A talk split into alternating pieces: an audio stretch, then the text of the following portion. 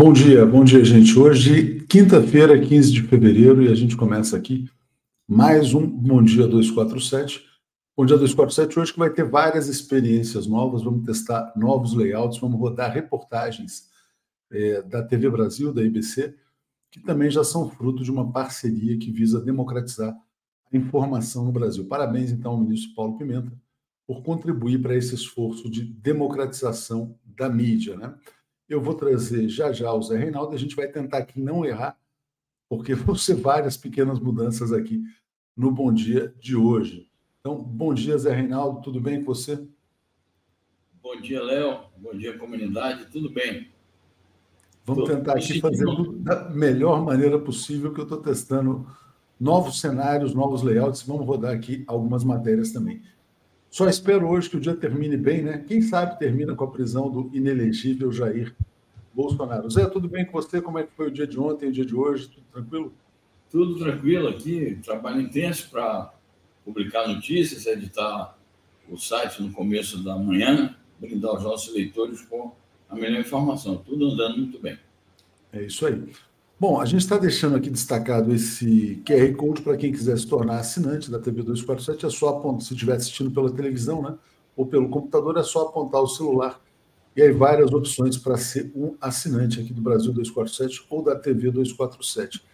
Zé, o que você traz de efeméride de 15 de fevereiro? Muito bem, hoje é um dia histórico para as ciências, né? É 460 anos do nascimento do Galileu Galilei, uma figura importante nas ciências universais, astrônomo, físico, filósofo também. É, mas eu quero destacar que hoje é o Dia Mundial de Combate ao Câncer Infantil. Preciso dar toda atenção a essa questão. Famílias brasileiras, famílias mundiais, todo cuidado com as nossas crianças, prevenção e exames constantes, é, sempre que apareçam os primeiros sintomas. Muito importante lembrar o Galilei Galilei, né, ah, Zé? principalmente depois dessa era do terraplanismo aqui que a gente viveu no Brasil e no mundo, né? E a gente espera que esteja chegando ao fim rapidamente. Zé, vamos começar então. Deixa eu até começar já trazendo uma novidade aqui. Eu vou tentar rodar aqui uma reportagem é, da IBC, da TV Brasil, sobre a chegada do presidente Lula ao Egito, né? A matéria de ontem é do Repórter Brasil, então vou botar aqui na tela e depois a gente fala um pouquinho sobre isso. Vamos lá. Lula está no Egito para a segunda viagem oficial ao continente africano em seu terceiro mandato, convite para a visita que celebra os 100 anos das relações diplomáticas entre os dois países e foi feito pelo presidente egípcio Abdel Fattah al-Sisi. Vamos ver os detalhes com o repórter Antônio Trindade. Antônio, boa noite. Boa noite, Yara. Boa noite, Porta Nova. Boa noite a todos que acompanham o Repórter Brasil. O presidente Lula chegou ao Cairo, no Egito, ainda pela manhã. Hoje, nesse primeiro dia de viagem, ele não teve compromissos oficiais. Agora são 19h32 no horário de Brasília. No Cairo já passa da meia-noite de quinta-feira. É, os compromissos oficiais do presidente Lula começam logo pela manhã. É, na pauta da viagem, Brasil e Egito vão discutir acordos bilaterais para a exportação de carne bovina brasileira e também para a criação de um voo é, ligando São Paulo ao Cairo. O combate à fome e as mudanças climáticas também devem entrar aí na pauta de discussões. O presidente Lula viajou ao Egito a convite é, do governo do país africano pra, para celebrar os 100 anos das relações diplomáticas entre os dois países. É uma visita importante. O Egito é o segundo maior parceiro comercial do Brasil na África. No ano passado, o comércio entre os dois países alcançou os 2,8 bilhões de dólares. Amanhã, é, no fim do dia, a delegação brasileira segue para a Etiópia. O presidente Lula vai participar como convidado da cúpula de chefes de Estado e de governo da União Africana, agendada para sexta e sábado. É, nesses dois dias, o Brasil terá ali uma ampla agenda bilateral com diversas nações africanas. Lembrando que tanto o Egito quanto a Etiópia ingressaram recentemente nos BRICS. É, voltamos ao estúdio. Tá certo, Obrigado gente... pelas informações, temas importantes, já que o Brasil tenta fazer uma reaproximação no continente africano. É, era uma pauta antiga brasileira e, e que agora está sendo retomada. Os primeiros governos Lula, né? Exatamente. É isso aí, cortei um pouquinho antes. Mas é, uh, vamos falar então, obviamente, quer dizer, pedindo atenção para as pessoas, essa matéria de ontem à noite, então falava de hoje, ontem, né, e de amanhã, hoje, na verdade. Vé, o que, que você diria sobre essa, essa viagem do Lula ao Egito? É, ontem foi um dia meio que de passeio, turismo, né, visita lá às pirâmides, mas hoje tem uma agenda muito importante, já tem discurso do presidente, depois o embarque aí para a Etiópia. Diga Zé. Exatamente. Eu acho que o primeiro aspecto é a retomada das relações com a África, é, porque foi uma das prioridades do governo, dos dois primeiros governos, do presidente Lula, e agora ele retoma isso com força. É muito criticado esse aspecto da prioridade da política externa brasileira, mas muito necessário o relacionamento com os países africanos, pelas raízes, por razões históricas e também pelas razões atuais da política mundial, a necessidade da cooperação internacional com países emergentes. Esse é um tópico que eu vou procurar enfocar na minha coluna de amanhã. Sobre especificamente o Egito, que é um país africano, ao mesmo tempo é um país árabe e que pertence ali à região que está conflagrada. O Egito desempenha um papel importante nas negociações de paz, é, nas tentativas de pôr fim ao genocídio, até pelas razões fronteiriças e de segurança porque a, o lugar onde está sendo massacrado, que é a faixa de Gaza, e especificamente agora aquela fronteira ali de Rafah, é exatamente na fronteira com o Egito e vai a, o êxodo forçado é, dos palestinos vai criar um problema de segurança seríssimo, além, claro, da crise humanitária que nós já vamos falar daqui a pouco no noticiário internacional. Bom, é importante, portanto, nesse quadro, que o presidente Lula vai se pronunciar a respeito dos problemas da região. E, certamente, como já está anunciado, vai reiterar a posição correta do Brasil em solidariedade com o povo palestino e, claro, a busca constante do Brasil por acordos e por soluções corretas, políticas e pacíficas para aquela situação. Lula já denunciou várias vezes o genocídio e não vai faltar, eh, de novo, a, a solidariedade com a Palestina. E ainda ressaltar o seguinte: a agenda de hoje, daqui a pouco ele vai discursar, vai ter audiência com o, o presidente Sisi e vai visitar a sede da Liga Árabe, lá chamada oficialmente Liga dos Estados Árabes, que, apesar é, de todas as contradições que há naquele interior, porque é, são países muito diversificados, sistemas de governos muito distintos e também alianças internacionais é, as mais diversas possíveis, mas é um organismo é, diplomático importante, um organismo multilateral importante, e acho que o pronunciamento do presidente Lula ali também terá seu peso. Posteriormente, tem a visita à Etiópia, onde o Lula é convidado de honra é, da cúpula do, da União Africana, que também é a organização é, multilateral do continente africano e que desempenha um papel importantíssimo nas relações internacionais. Para além do fato de que os dois países visitados são novos aderentes ao BRICS. E, portanto, o Brasil tem todo o interesse em cultivar as melhores relações possíveis com esses parceiros. Zé, só ontem eu compartilhei essa informação, mas vou voltar a trazer aqui. É, a evolução do PIB da Etiópia nos últimos anos é algo impressionante, realmente. Chama muito a atenção. É isso aqui, olha. Uh, era um PIB praticamente estagnado até 2006, 2007, 2008. A partir de então começa a parceria entre Etiópia e China.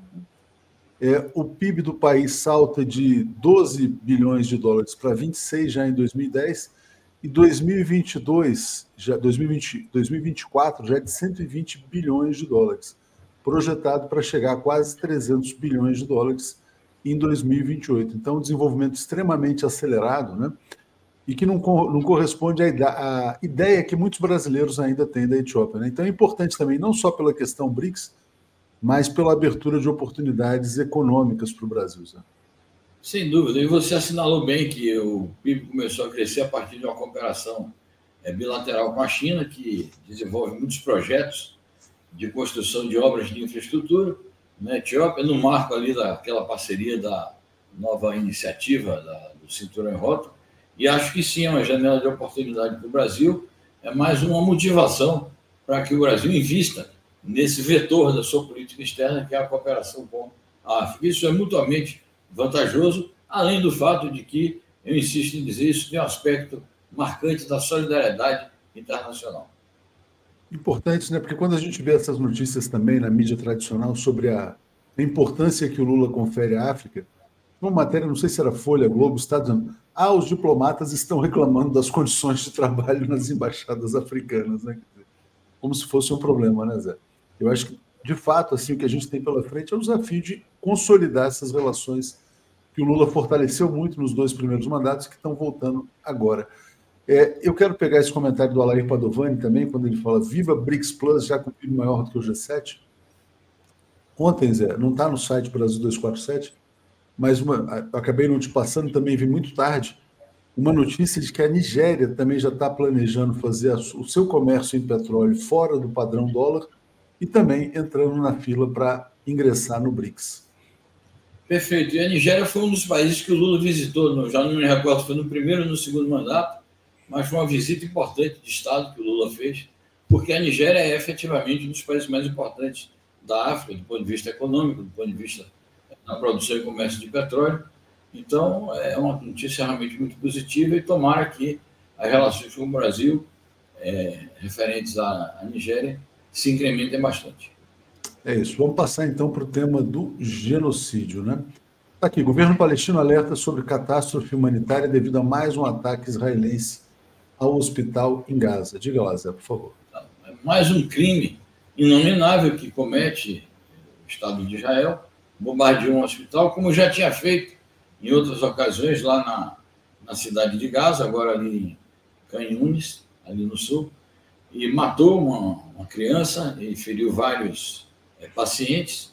E aí está a denúncia da ministra é, da Saúde da Autoridade Nacional Palestina, que é o governo palestino na Cisjordânia, capital Ramallah, é, dizendo um crime é, contra a humanidade, é uma catástrofe humanitária. Hoje a expressão mais usada na política internacional, a gente vai ver aqui no noticiário, é essa: catástrofe humanitária. E, portanto, a ministra faz uma denúncia é, seríssima, faz um apelo às instituições internacionais e, claro, condena o crime de Israel, mais um, contra a população de Gaza, martirizada por essa, esse genocídio que não acaba. Exatamente. Bom, Zé, tem mais notícias aqui também relacionadas a esse tema, eu vou trazer aqui. Mas uma, que, uma coisa que começa a chamar a atenção é o mal-estar dos líderes europeus diante da brutalidade israelense. Né? Então, a Alemanha, que na verdade era um país extremamente submisso né, a, ao governo de Israel, começa a reagir e a mesma coisa vale para a França. Vamos começar aqui pela Alemanha, para o pessoal ver o que está acontecendo. Acho que também é bem grave isso aqui. O que diz a Annalena Baerbock, né, uma chanceler totalmente otanista para o Ocidente, em que ela fala: a ofensiva israelense em Rafah seria uma catástrofe humanitária. Né? É porque eles sabem que, na verdade, essa questão da cumplicidade com o genocídio vai custar muito caro a esses países também. Diga, Zé. Exatamente, que esses países sempre se venderam é, e ainda se vendem como os maiores protetores dos direitos humanos, os maiores promotores da democracia e também do multilateralismo em relações internacionais. No entanto, é, são cúmplices do Estado sionista, são cúmplices do genocídio, o que está em franca contradição com esses valores que eles supostamente dizem defender. Nós já tínhamos começado a notar uma diferenciação na posição europeia, uma, uma, uma adaptação, na verdade, a partir das declarações do Joseph Borrell, aquele que se dizia o jardineiro do mundo contra os selvagens da África, Ásia e América Latina. Foi o que ele ensinava aos seus alunos de relações internacionais. Ele começou a fazer críticas duras à ocupação israelense e ao genocídio. E agora é secundado pela Ana Helena, ministra das Relações Exteriores da Alemanha, que acrescentou nas suas declarações não só essa questão da crise humanitária, mas acrescentou que a Alemanha está fazendo pressões para que a União Europeia tome uma posição conjunta de sancionar os chamados colonos extremistas, como se os colonos israelenses houvessem alguma diferenciação entre extremistas e não extremistas, mas aqueles que são conotados por cometerem crimes diretos contra a população civil ali na Cisjordânia, territórios ilegalmente é, ocupados. Então, começa a haver um movimento na Europa e nos Estados Unidos de sancionar uma, algumas dezenas desses colonos é, com penas administrativas, não poder entrar nos países, etc. Ela está pregando, além de defender que o genocídio acabe, ela está pregando que as sanções contra esses colonos sejam é, coletivas, em nome de toda a União Europeia, não isoladamente de cada país. Já está pegando mal ficar ao lado de Israel, como diz aqui a Luciana Barros, e eu aproveito, Zé, para compartilhar o tweet do Paulo Nogueira Batista Júnior. Ele fala assim: olha, o desgaste moral e político dos Estados Unidos e aliados por apoiar os crimes de Israel é de tal magnitude que nem mesmo os piores inimigos do Ocidente teriam sido capazes de alcançar efeito remotamente parecido. Né? Parece que é uma autossabotagem do Ocidente né, para perder todo o capital político, todo o potencial de liderança internacional, que obviamente o Ocidente está sendo associado ao genocídio, como a gente tem dito. E a gente falou da Alemanha, vamos passar rapidinho aqui pela França também. Então tá aqui, Zé. Macron pede a Netanyahu para que pare os ataques israelenses a Gaza.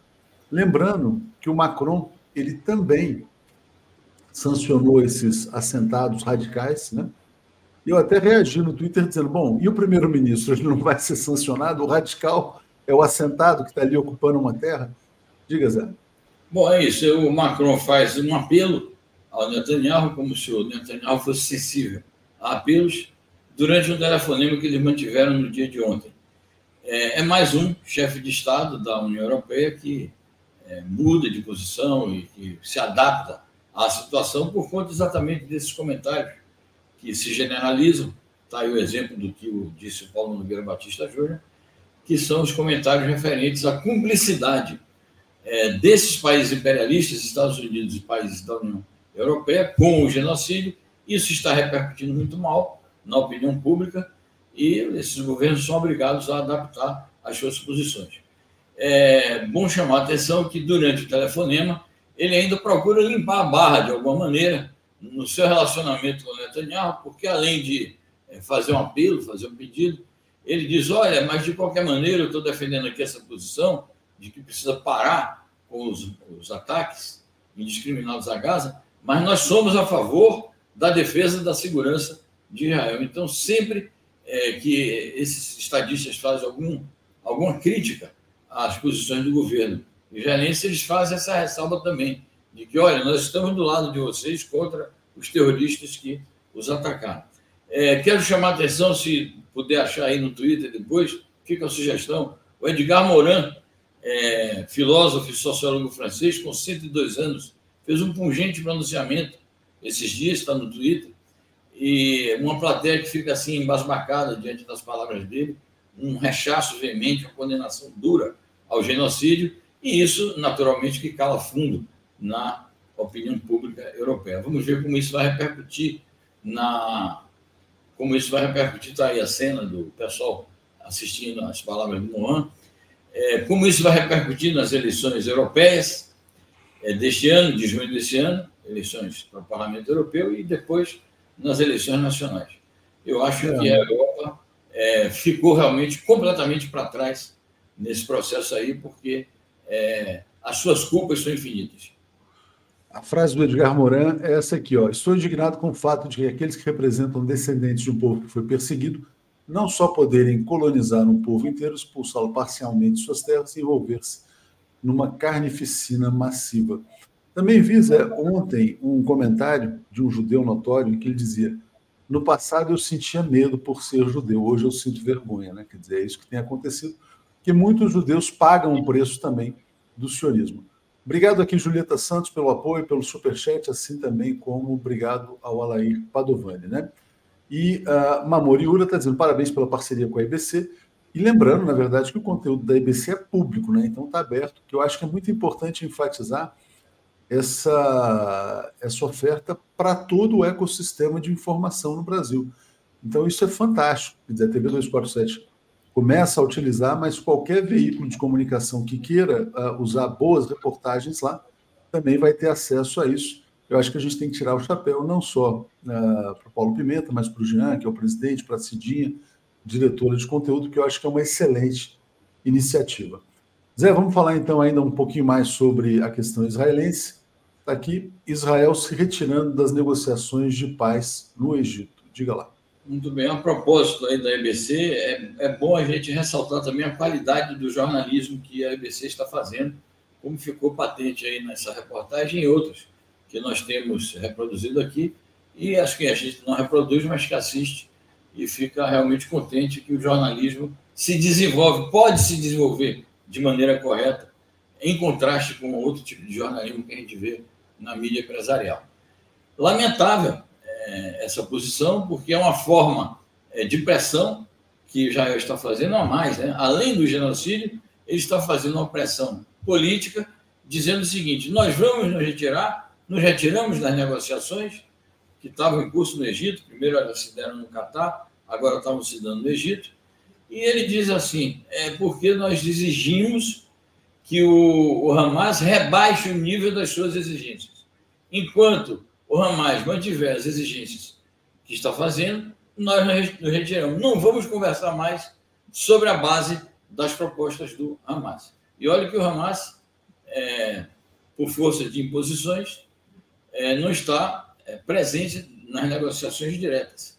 Fica ali o representante do Mossad, um representante da diplomacia israelense, um representante da CIA americana, representante do governo egípcio e representante do governo do Catar, que, é, naturalmente, o governo do Catar faz a intermediação, mas o governo do Catar não representa o Hamas. De qualquer forma, o Hamas tornou público o seu projeto, tornou públicas as suas exigências, que são exigências corretas, que são as exigências feitas pelo conjunto da comunidade internacional, internacional quais sejam o fim do massacre.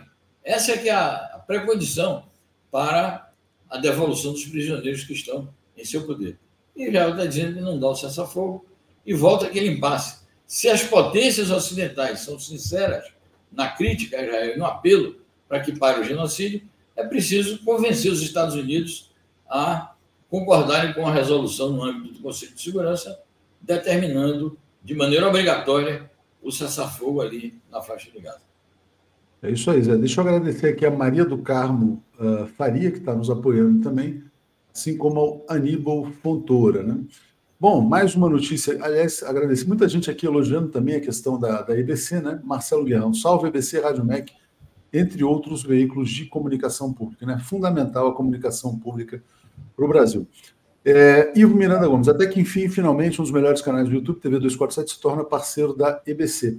Duvido que a mídia dos imperialistas faça o mesmo. É verdade, porque a comunicação pública, na verdade, ela não está a serviço dessa estratégia de dominação do Brasil, né, Zé? Da colonização do Brasil. Exatamente. É uma mídia pública, portanto, ela é independente e, portanto, ela defende os interesses nacionais, amplifica as posições corretas das instituições brasileiras que estão em linha com o direito internacional. Isso no aspecto da política internacional. E no aspecto da, do, da política interna do Brasil, a defesa das políticas públicas, a defesa da democracia, do Estado democrático de direito, são valores permanentes é, que devem orientar, ou que deveriam orientar o conjunto da mídia. Aliás, é, é por isso que governos entreguistas e de extrema direita atacam tanto a comunicação pública. Né? Só lembrar do Michel Temer, do Jair Bolsonaro, do Javier Milei. Javier Milei nomeou um interventor na comunicação pública da Argentina. Rô Moraes está dizendo, foi fundada pela nossa Tereza Gruvinel. Fantástico, né? Parabéns a Tereza. Bom, mais uma notícia lá do genocídio, Hezbollah dizendo que vai reagir ao ataque de Israel que matou civis libaneses. Explica para a gente, Zé, por favor. Bom, esses ataques mútuos entre o Hezbollah e Israel ocorrem desde o 7 de outubro.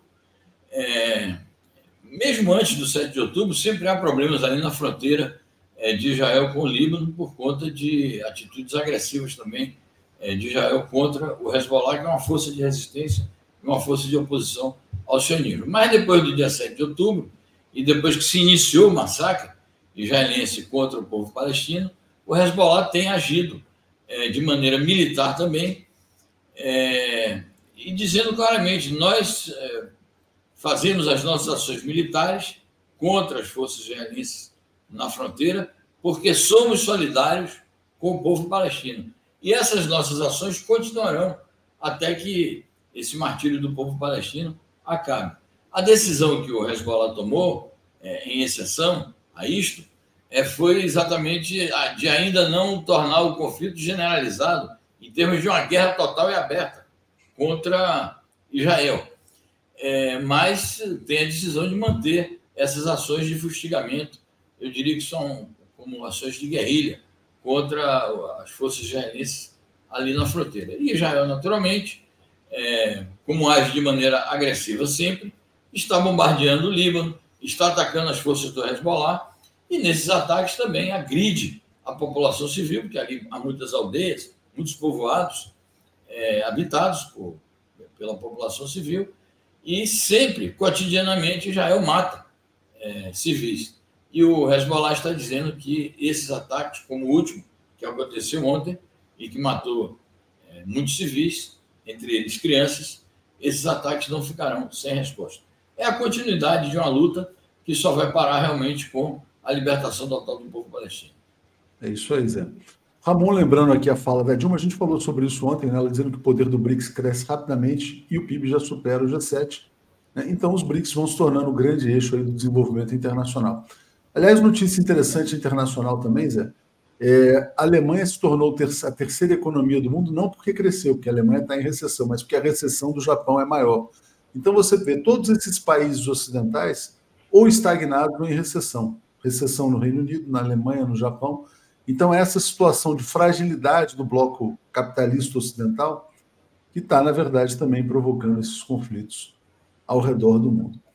Zé, e falando em BRICS, né, o Vladimir Putin concedeu uma importantíssima entrevista, é, não ao Tucker Carlson, uma outra agora, uma mídia russa, se eu não me engano, e ele falou coisas interessantes, dizendo o seguinte: prefere o Biden como presidente dos Estados Unidos porque ele seria um político mais previsível do que o Trump. Diga lá, Zé. Bom, é a entrevista recente, de ontem, a um canal de TV da Rússia. Ele aborda vários temas na entrevista, inclusive corrige algumas interpretações erradas que deram sobre é, as razões que ele invocou para justificar a operação militar especial da Rússia na Ucrânia. Ele frisa que o gatilho, digamos assim, aquilo que determinou o desencadeamento da operação, não foi exatamente a ação da OTAN. É que, claro, a ação da OTAN é, ameaça a Rússia, eles sentem isso como ameaça, e é um componente da situação. Mas o gatilho foi a recusa por parte da Ucrânia, é, sob as ordens dos Estados Unidos, a recusa a aceitar os, os acordos de Minsk, que seriam acordos que regulariam a situação ali naquela região do Donetsk. Sobre essa declaração é, a respeito do Biden, é, eu acho que tem muita ironia na declaração, mas ele diz isso. O, o, o Biden é mais previsível, o Biden é mais experiente, o Biden é um político da antiga escola, então seria talvez mais fácil lidar com ele. Mas, ao mesmo tempo, ele faz a ressalva de que os, a Rússia está preparada para lidar com qualquer presidente estadunidense, seja ele quem for. É, se for eleito pelo povo norte-americano, a Rússia está preparada para lidar com ele. Subestima, de alguma maneira, essa questão da, da doença é, do Biden. Ele diz: é, todos nós cometemos gafes, todos nós cometemos erros. Então ele vai por aí. É uma forma também, acho, que ele encontrou para neutralizar as acusações que se fazem nos Estados Unidos, inclusive pela entourage do Biden, de que ele está trabalhando em favor do Trump. Então, a maneira que ele encontrou de refutar isso é dizer: não, eu até prefiro o Biden. Vamos ver como as coisas vão se desenrolar, mas, de, de qualquer maneira, olhando do ponto de vista dos interesses estratégicos da Rússia, de fato, é, como ele diz na sequência, é indiferente se é um, se é outro, é, tem que estar preparado para a rivalidade de qualquer maneira. Essa pergunta do Sérgio aqui é interessante. Quais países estão sendo atacados atualmente pelo Império? Eu tenho uma visão, Zé, de que o Império tem um olhar global, né, para todo milímetro de terra no planeta. Né? Então, vamos pegar o caso do Brasil. O Brasil não é atacado militarmente, mas o Brasil é ocupado. É ocupado pela mídia a serviço do imperialismo, por elites entreguistas, etc. E tal. Você tem países que são atacados e ocupados, é o caso da Síria, da Líbia, mas é difícil responder essa pergunta, né, Zé? Qual que é a resposta? É, exatamente. É, o Moraes está dizendo todos, todos, todos. É isso, até existe esse conceito muito corrente na, nas discussões de política internacional, que é a chamada estratégia multidimensional dos Estados Unidos. Nessa estratégia multidimensional entram as guerras diretas, propriamente ditas, outros tipos de intervenção, presença de bases militares, monopólio é, das armas nucleares em vários aspectos, é, ameaças de intervenção, interferências de todo tipo, espionagem. Então, é como você disse, o país imperialista ele tem olhar para todo o globo e interfere de diferentes maneiras, em diferentes níveis, em cada país, conforme a situação se agudize ou não. Deixa eu trazer uma notícia boa. Não, vamos falar primeiro da Rússia, né, dessa entrevista do Putin, depois eu trago uma notícia boa para o agronegócio brasileiro, brasileiro conquistada pelo presidente Lula. Né? Então tá aqui, ó. Ah, o Vladimir Putin, na entrevista, ele também falou assim: é bom que ouçam o que eu digo sobre a reação do Ocidente à entrevista do Tucker Carlson. Né? É mais ou menos o seguinte: não mexam, não brinquem com a Rússia. Diga lá, Zé. É, eu acho que também aí ele faz muitas ironias, o Putin é muito perspicaz, né? Então ele diz assim: ah, que bom que vocês todos, líderes mundiais, é, viram a minha entrevista, escutaram o que eu disse, é bom que levem em conta o que eu estou dizendo, que conheçam o meu pensamento, que não tergiversem, que não deformem, que não mintam a nosso respeito. Esse é o subtexto é, que eu leio na, nessa declaração do, é, do Putin. Né? Ele faz algumas correções nas interpretações, faz até polêmica também com o Carlson, né? porque ele diz, é, ele veio preparado para fazer determinadas perguntas, depois teve que fazer outras, como quem disse, teve que se adaptar aqui ao, ao, meu recado, mas eu agradeço porque ele ouviu as minhas histórias, porque teve uma parte da, da entrevista muito longa, né? Em que ele conta toda a história da Rússia, da Ucrânia. Então ele vai por aí. Agora, eu acho que aí é, nós publicamos outro recorte dessa entrevista, em que ele é, faz um ataque bastante bem feito à chamada democracia dos países ocidentais. E nós que temos discutido muito esse aspecto aqui, quando fazem acusações ao Putin, muitas vezes é, já falamos sobre isso aqui, sobre o que é democracia, o que é ditadura, como que é o sistema político da Rússia. E o Putin, então, ele faz uma categorização excelente.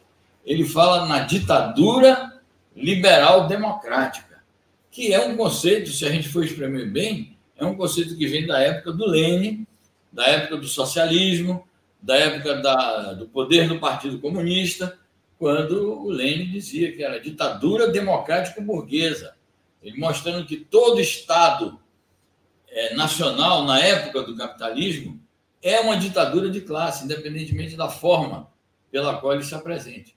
Então, o Putin, acho que foi na mosca e denunciou o sistema político americano e acho que também o europeu como uma ditadura liberal democrática, entre aspas, é, porque não respeita os direitos humanos, efetivamente, e ele disse isso a propósito das ameaças de punição ao Tucker Carlson, é, que falaram que iriam puni-lo de alguma maneira.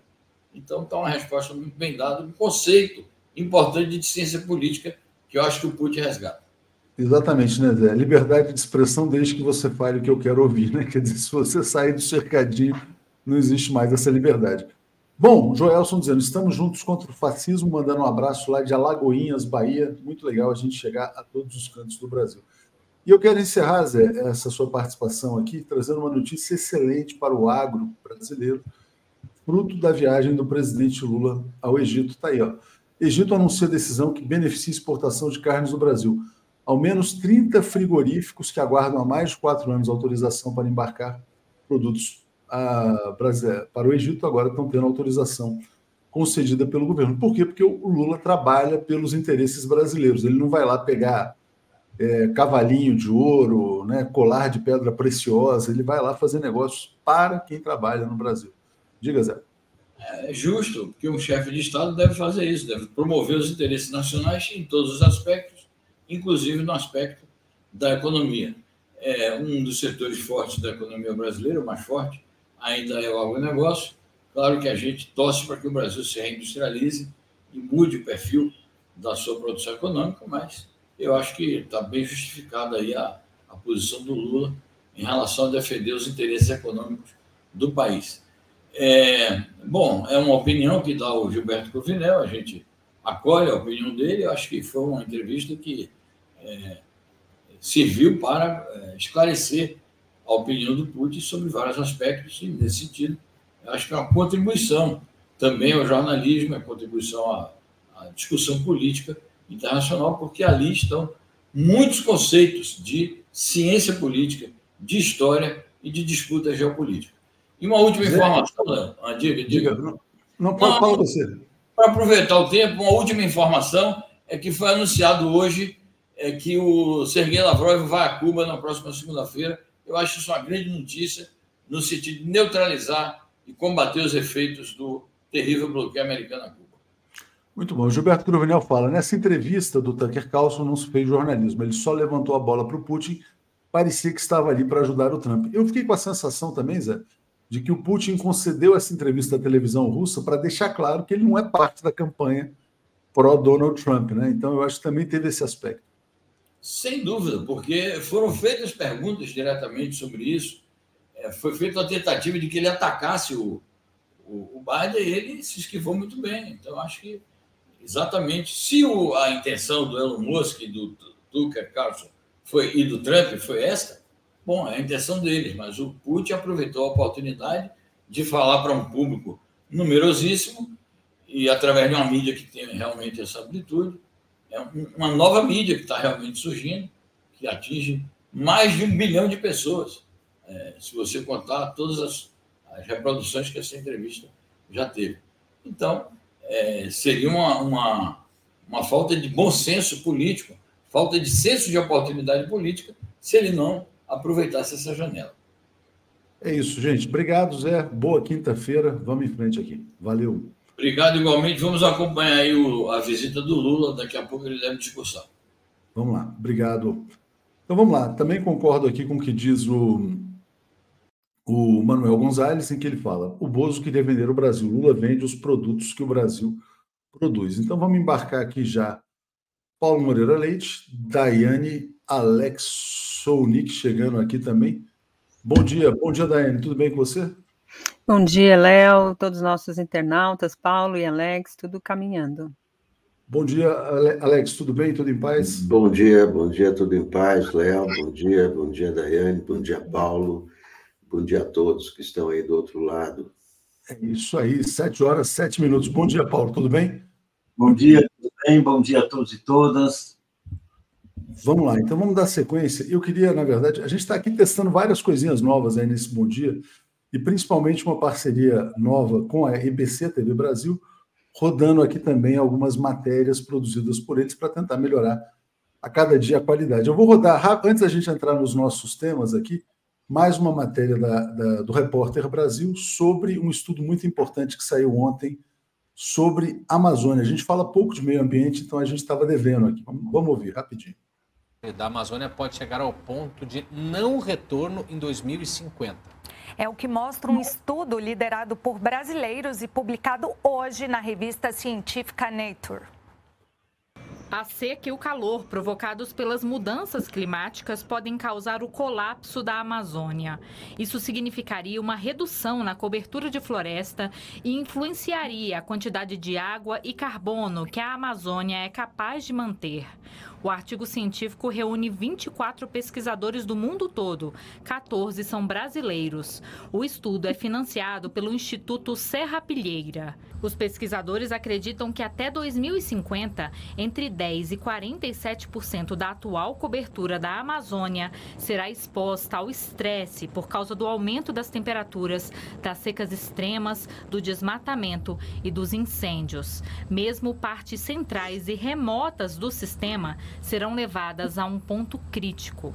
O ecologista Bernardo Flores, líder do artigo, diz que quando ultrapassarmos esse ponto de inflexão, talvez não possamos mais fazer nada pela floresta e então será inútil parar o desmatamento. É hora de declarar alerta vermelho, diz ele. It's time to red alert. Para essa outra coordenadora da pesquisa, é possível manter a floresta de pé. E essa transformação só será alcançada com o combate ao desmatamento, a restauração ecológica e o apoio global para frear as emissões de gases do efeito estufa. Sem isso, se você viver de bens da floresta ou extrair coisas de lá, não terá mais nada, diz Marina Iota. You don't have anything anymore.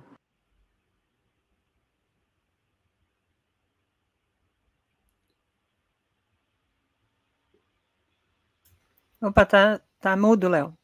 Ah, obrigado, obrigado. Me, me, me, alerta sempre na hora, porque às vezes, na hora do vídeo, ele fecha o meu áudio aqui, porque eu estou transmitindo. A Clara fala assim: ó, falar que o ponto crítico da Amazônia será em 2050 é chover no molhado. Já estamos no ponto crítico, precisamos agir agora para ontem. Diga lá, Daiane. É, é, a gente começou a, semana aqui no carnaval, né, com muito calor. E olha como é que eu estou hoje. Estou de blusa aqui porque o tempo fechou e, e rapidamente, né? A gente sai de uma estação vai para outra em pouco tempo. É, e já tem uma, uma idade que dá para a gente perceber o quanto isso modificou, assim, numa velocidade muito grande. Isso no urbano, né? No, quando a gente assiste televisão hoje, tem notícias de enchentes, carro levado por uma chuva, duas pessoas é, perderam a vida numa enxurrada, numa chuva. É, o carro é, parece um papel que sai boiando e, e, as duas pessoas que estavam no carro perderam suas vidas. A gente vai normalizando essas situações que acontecem na, no cotidiano como se fosse mais um fato, né? Que a gente não, não, não nós não tivéssemos como é, impedir é, que isso aconteça. É, e, mais uma vez, perda de vidas cotidianamente também vão sendo ceifadas por conta de uma questão que parece distante da nossa realidade, né, do nosso poder de, de, de fazer, de mudar. É, o presidente Lula tem feito um caminho também muito direcionado a isso, e a cobrança internacional também dos movimentos é muito nessa direção é, quando ele cria o, o, Ministério do Meio Ambiente, coloca a Marina Silva é, como ministra, justamente porque entende e compreende esse desafio, que ainda é muito. É, de, não é um desafio fácil de se resolver, né? Tem muitas questões que ainda ficam no caminho e a gente tem a questão do desenvolvimento que precisa continuar. É, acho que a gente ainda patina, né? A, a gente ainda dá passos muito lentos é, na vida cotidiana das pessoas, nessa compreensão do que é o meio ambiente, de como a gente deve agir e do papel que ele tem hoje na nossa vida, seja num, num alimento que encarece por, por conta da chuva, que ele diminui o tamanho, mas o preço continua o mesmo. Essas coisas cotidianas na vida das pessoas é que elas precisam entender que, que tem uma frequência muito maior do que era um período de entre safra, um período de, de escassez ou por, uma questão pontual. Essas questões têm aumentado é, dia a dia, mas a gente ainda não consegue fazer a conexão disso com essa luta é, e com esses fatores, como disse a nossa internauta, já chegaram. Né? Exatamente. É, Alex, quer dizer, o que, que você diria dessa situação, desse estudo, né? E vou ler só o comentário antes aqui da Maria Noemi, dizendo: Fortaleza, cidade litorânea, ventos abafada, muito mais quente que o normal, sofrendo com ondas de calor entre 11 e 17. Diga lá, Alex. Bom, a gente, a gente vive em constante perigo, né? Hoje eu fiquei sabendo que durante o carnaval passou um asteroide perto da Terra, podia ter caído também, um asteroide do, do tamanho de um Fusca, né? É, no, no, no Ártico, é, outro dia eu vi a, a, foto de um urso num, num, pedaço de gelo, né, o iceberg derretendo, né? Fora as guerras, né? A gente está realmente numa, né, numa temporada aí muito difícil, né? E a Amazônia é isso, é, tá bom, eu estou cansado já dos diagnósticos no ano 2050 vai ser o colapso, no ano tal vai acontecer isso, daqui a 30 anos, sei lá, daqui a 30 anos não vamos nos lembrar do que eles estão dizendo agora. Mas eu eu fico só preocupado com isso, né? E, e eh, a Amazônia é isso, um grande problema, né? Um grande problema que eu não vi muitas mudanças no, tem sempre a intenção, a intenção é ótima, cria-se ministério tal, etc. Blá, blá, blá. O discurso é sempre a favor. Claro, somos todos a favor de preservar a Amazônia, somos todos a favor de preservar a vida, somos todos a favor. É, o discurso é esse, mas na, na, na, na prática né, continua a destruição da Amazônia, continua né, a destruição dos icebergs, continua então é, é, muita conversa, o mundo todo vive assim, ah, vamos fazer a COP, não sei das quantas, e aí na COP tal, né, um e-mail de. Não é nada disso é cumprido, né? É, mas a gente vai, a gente está no supostamente avisa, olha, está, tá, tá bom, avisa e tal e continua desse jeito. Eu não, não vejo como isso aí, como parar isso, como reverter. Ah, agora vamos salvar a Amazônia. Não, não vai salvar. Vamos lá, Paulo, você te passando é aqui, mas antes ouvindo aqui também a Lívia Guzmão dizendo, um dos grandes problemas está nos estados da Amazônia Legal que concedem licenças criminosas é, que legalizam o desmatamento de, maneira, de madeira ilegal. Diga lá, Paulo. Ah, eu queria começar lembrando uma citação, eu não, não notei o nome do internauta, mas que fez, que fez uma frase que eu achei importante para a gente colocar o debate ecológico, o debate ambiental, uma perspectiva que é a perspectiva progressista, perspectiva daqueles que estão preocupados em criar empregos, em combater a desigualdade, e que não enxergam né, a, o meio ambiente como uma discussão estratosférica, uma discussão fora, fora da, da vida, da sociedade em que nós, tal e qual ela existe. Coloca essa discussão dentro. Essa pessoa falou uma coisa muito boa. Falou: ecologia sem luta de classes é jardinagem.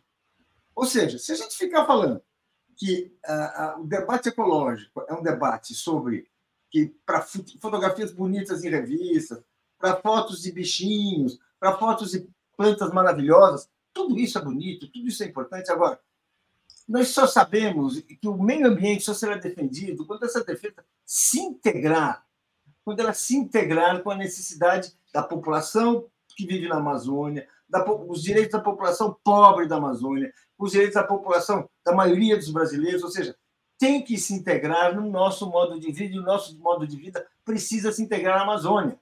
Mas é, vou dizer assim, é uma discussão mais complexa, mais uh, cheia de. Uh, uh, envolve um debate mais profundo do que o debate de vamos salvar a natureza, porque esse é um debate que, assim, é, existe, é, sei lá, se a gente for ler, vai estar, tá, sei lá, onde não se fala disso. Quando chegam, quando chega, quando chegam os portugueses, antes da chegada dos portugueses, enfim, sempre vai. Estou falando só no Brasil, né? Ou seja, tem que fazer uma discussão. Sim, nós precisamos preservar a floresta porque é uma questão de sobrevivência. Precisamos de ar porque é uma questão de saúde pública. Precisamos disso que é, é a preservação da natureza vai permitir que a gente produza alimentos saudáveis. Então, vamos assim, então, e nós alimentos saudáveis porque nós não queremos começar a ter um progresso que vai antecipar as, as doenças. Ou, ou seja, nós sabemos o que, o que tem ali, ou seja, nós sabemos.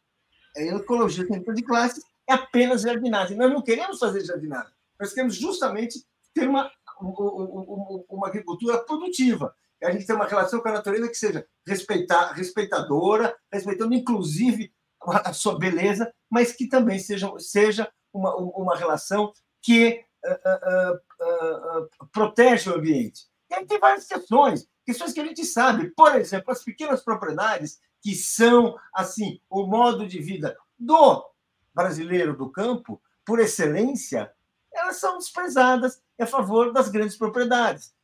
O que nós temos que fazer? Preservar as pequenas propriedades, desenvolver. O que isso implica? Em fazer reformas uma reforma agrária que tenha um, uma preocupação uh, uh, não, não só de entrega de terra, mas produtiva, de proteger a forma de propriedade que é benéfica para a natureza, porque beneficiar a natureza, neste ponto de vista, é beneficiar, para começar, o próprio ser humano. Queria falar isso, parece um pouco de idealismo, mas acho que essa discussão ainda é preciso fazer um pouco dessa forma.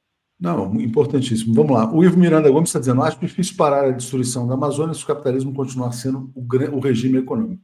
É o grande destruidor do meio ambiente e não apenas do meio ambiente. Né? Daiane, vamos lá então, vamos falar agora sobre a questão Bolsonaro, muita coisa nova surgindo. Ontem, só para a gente fazer um pequeno resumo aqui, né? É, financiadores, apareceram os nomes lá do Meyer Nigri, dono da Tecnisa, e do Luciano Hang, é, como pessoas que pressionaram Jair Bolsonaro para tentar o golpe de Estado. Hoje tem uma matéria que o filho do presidente do Clube Militar, que foi também diretor-geral da ABIN, também está envolvido na tentativa de golpe. Né? É, várias evidências, o Bolsonaro teria mandado dinheiro para o exterior para é, ficar por lá em caso de golpe fracassado também, né? caso tivesse que se refugiar. E aqui o Fernando Fernandes, que veio ontem ao Boa Noite 247, ele fala assim: ó, estão dadas as condições para a prisão preventiva do Bolsonaro. Né? Como é que você faria um balanço e o que, que você está vendo sobre a situação jurídica do Jair Bolsonaro? Né? É, a gente tem falado aqui, né, Léo, que as investigações têm muita coisa e que parte dela, inclusive, não foi nem revelada para a gente ainda.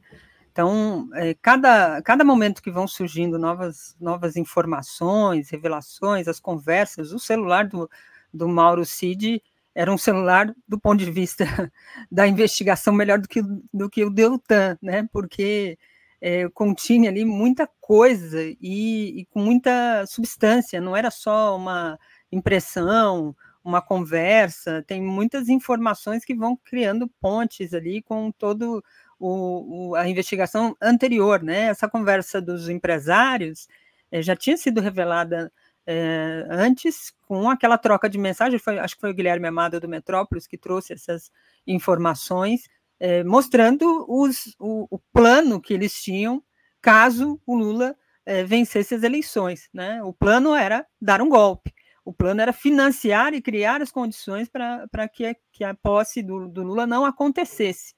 E isso já estava, já era um fato revelado é, antes mesmo dessas, da, da, de conseguir o telefone do, do Mauro Cid. Traz ali também, é, eu, o que me espantou, não sei como é que vocês viram, mas a questão do Pazuello é, pressionando o, o Bolsonaro, é, é uma conversa que não cola muito, né? O Pazuello, na, na pandemia, disse que quem mandava era ele, né? O, o Bolsonaro.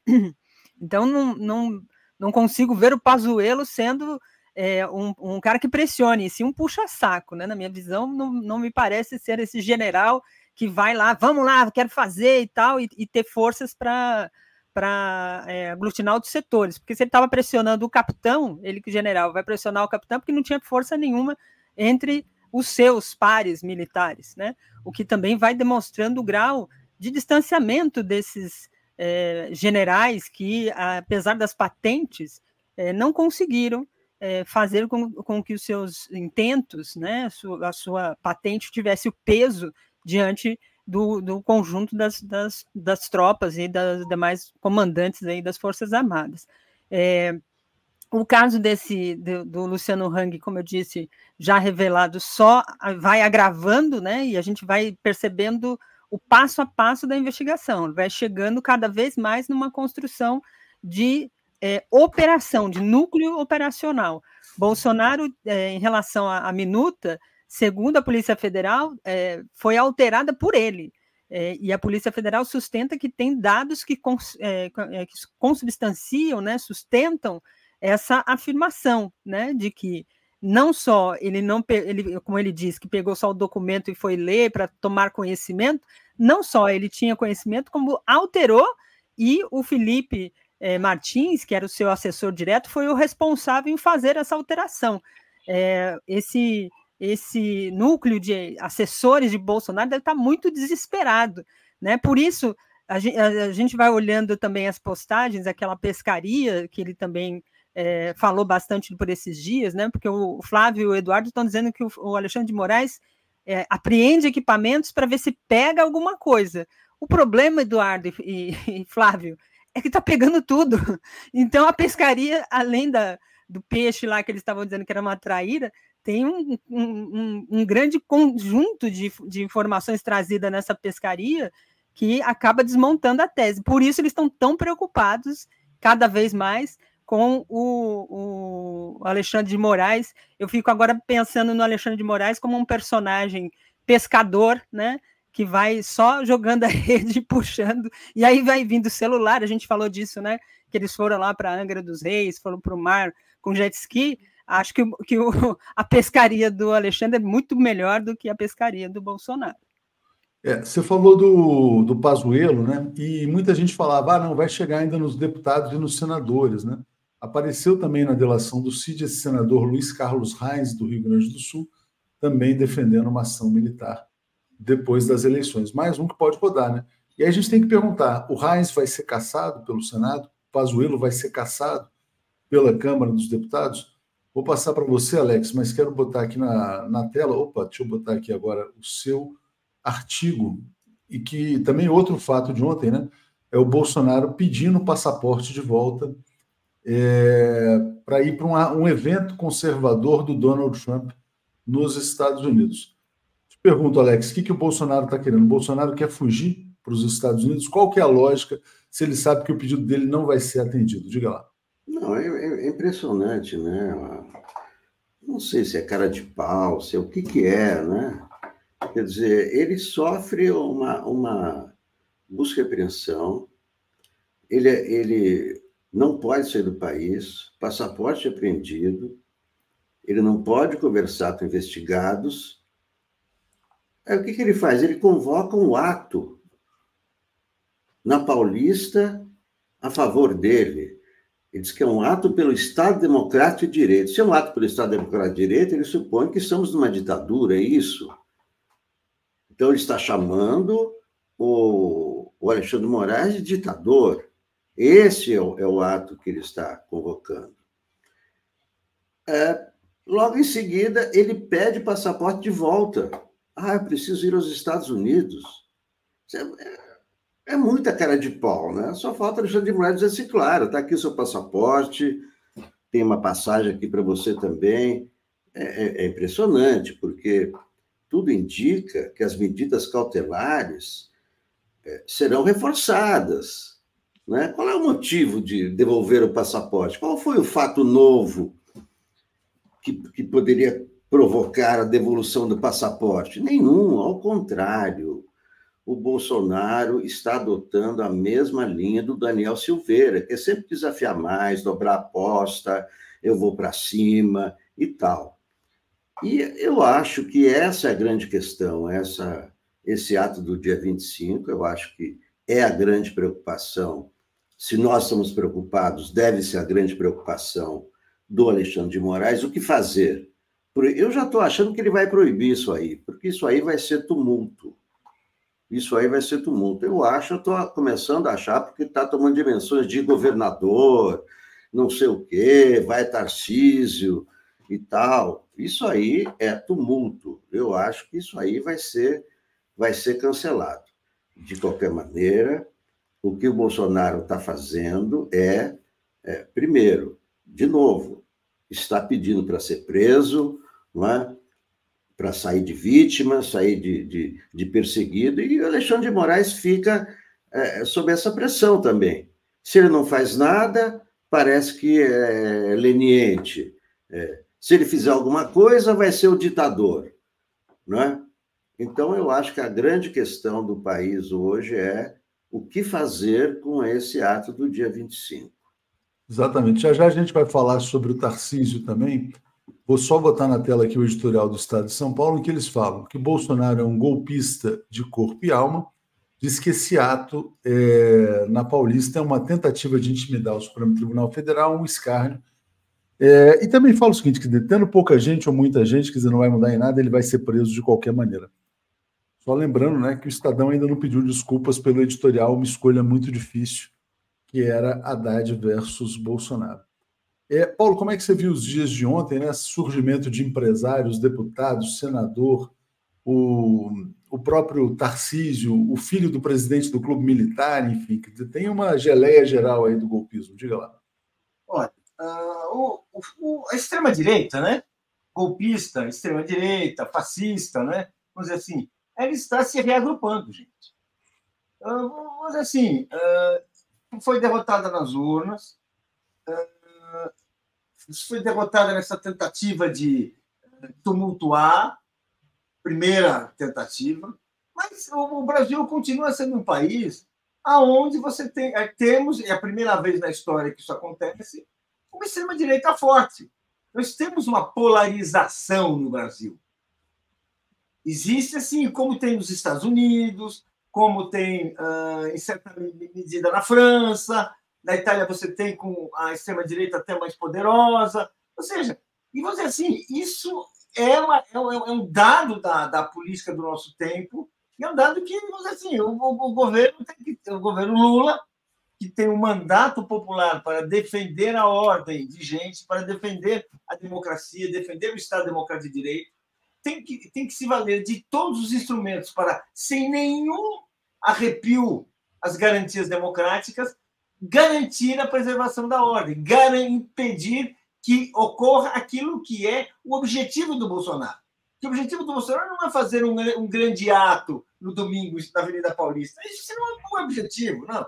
O objetivo dele é criar um ambiente de baderna, é criar a desordem, é paralisar o governo, é contribuir o quê? Para um golpe de Estado. Esse é o, o, a, a, meta do bolsonarismo. Esse é o horizonte com que o bolsonarismo trabalha. Não é um horizonte legítimo de uma pessoa que seria ser uma pessoa extremista, mas que é dentro da democracia. Não. É uma pessoa extremista que, na verdade, trabalha para sabotar a democracia. Esse é o jogo que ele está fazendo, é por isso que ele vem, fazendo. E o que a, a, gente tem que notar: a adesão do Tarcísio a esse ato não só surpreende os mais ingênuos.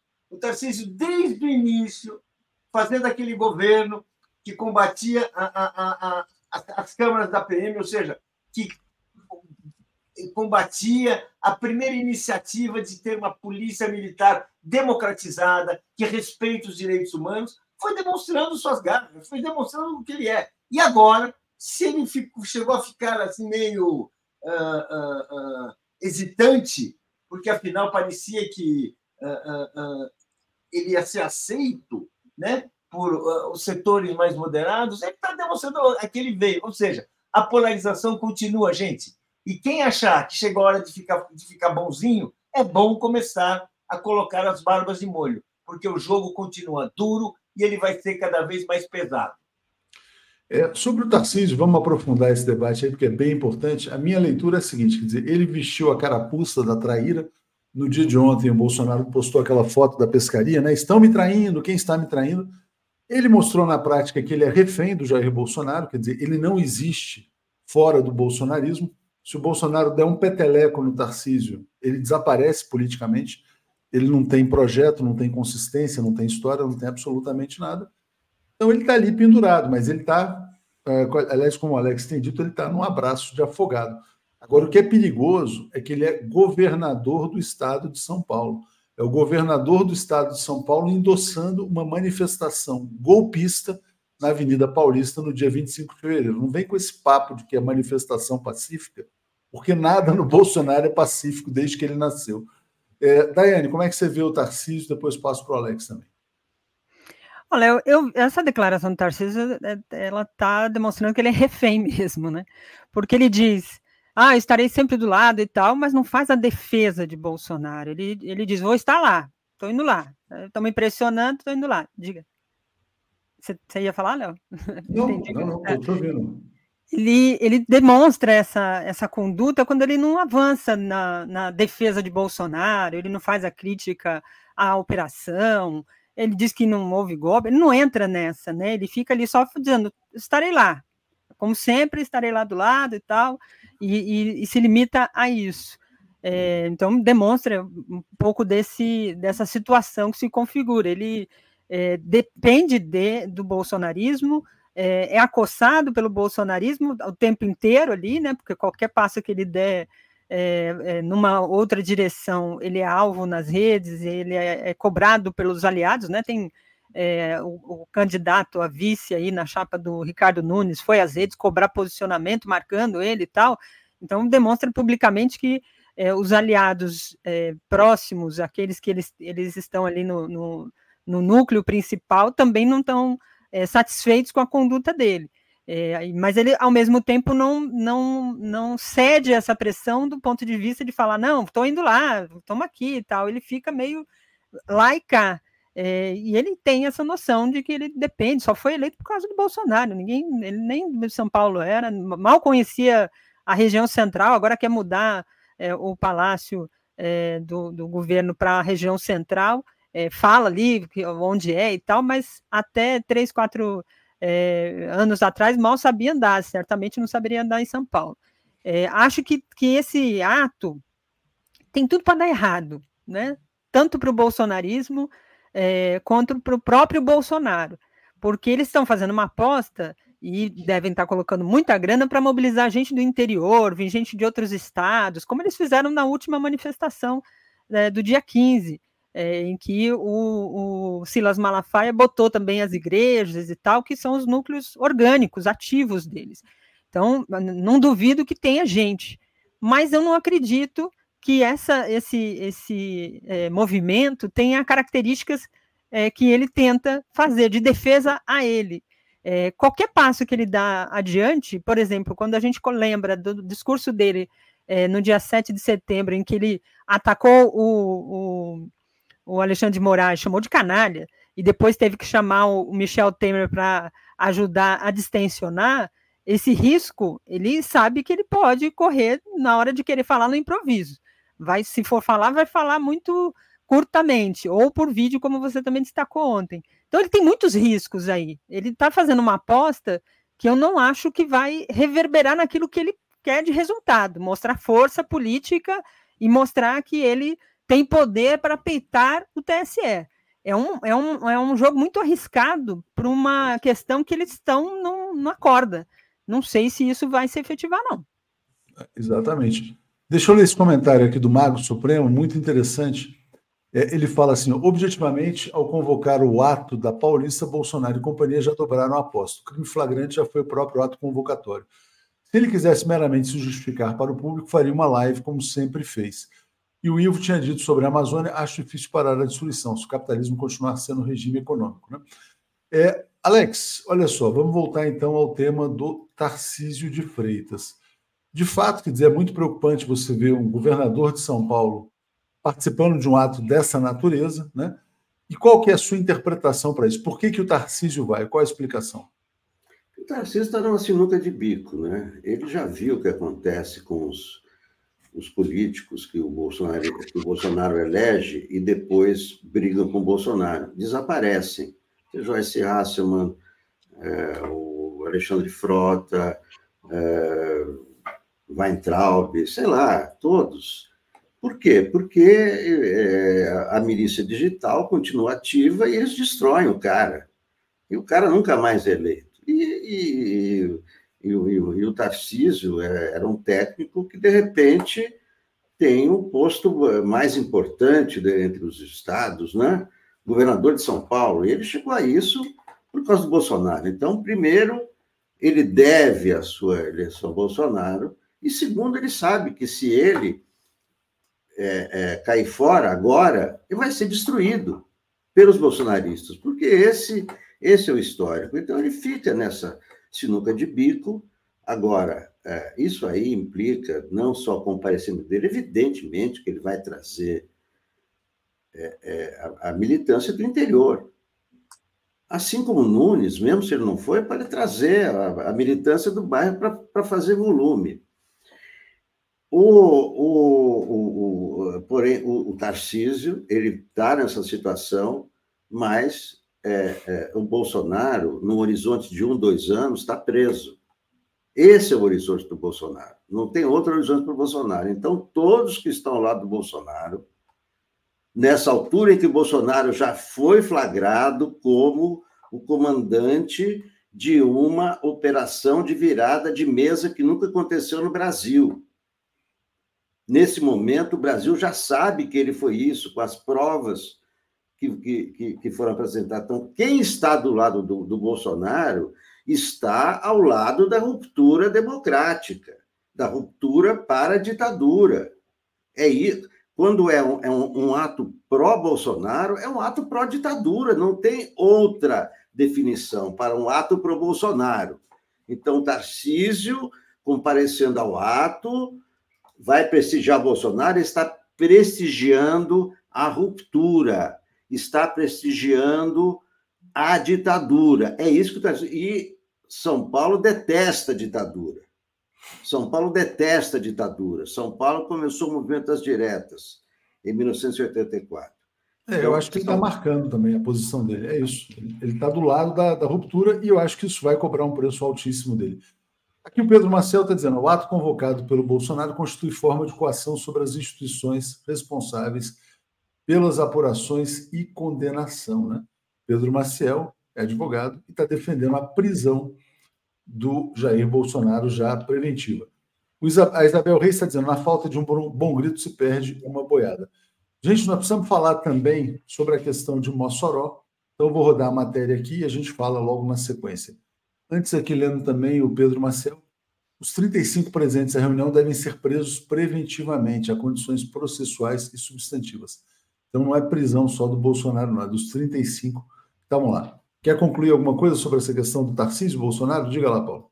Sim, eu queria falar que a gente não pode esquecer o personagem principal desse debate. É o destino do Bolsonaro. O Bolsonaro tem, é, sei lá quantos processos, estava tomando nota aqui, 16 processos.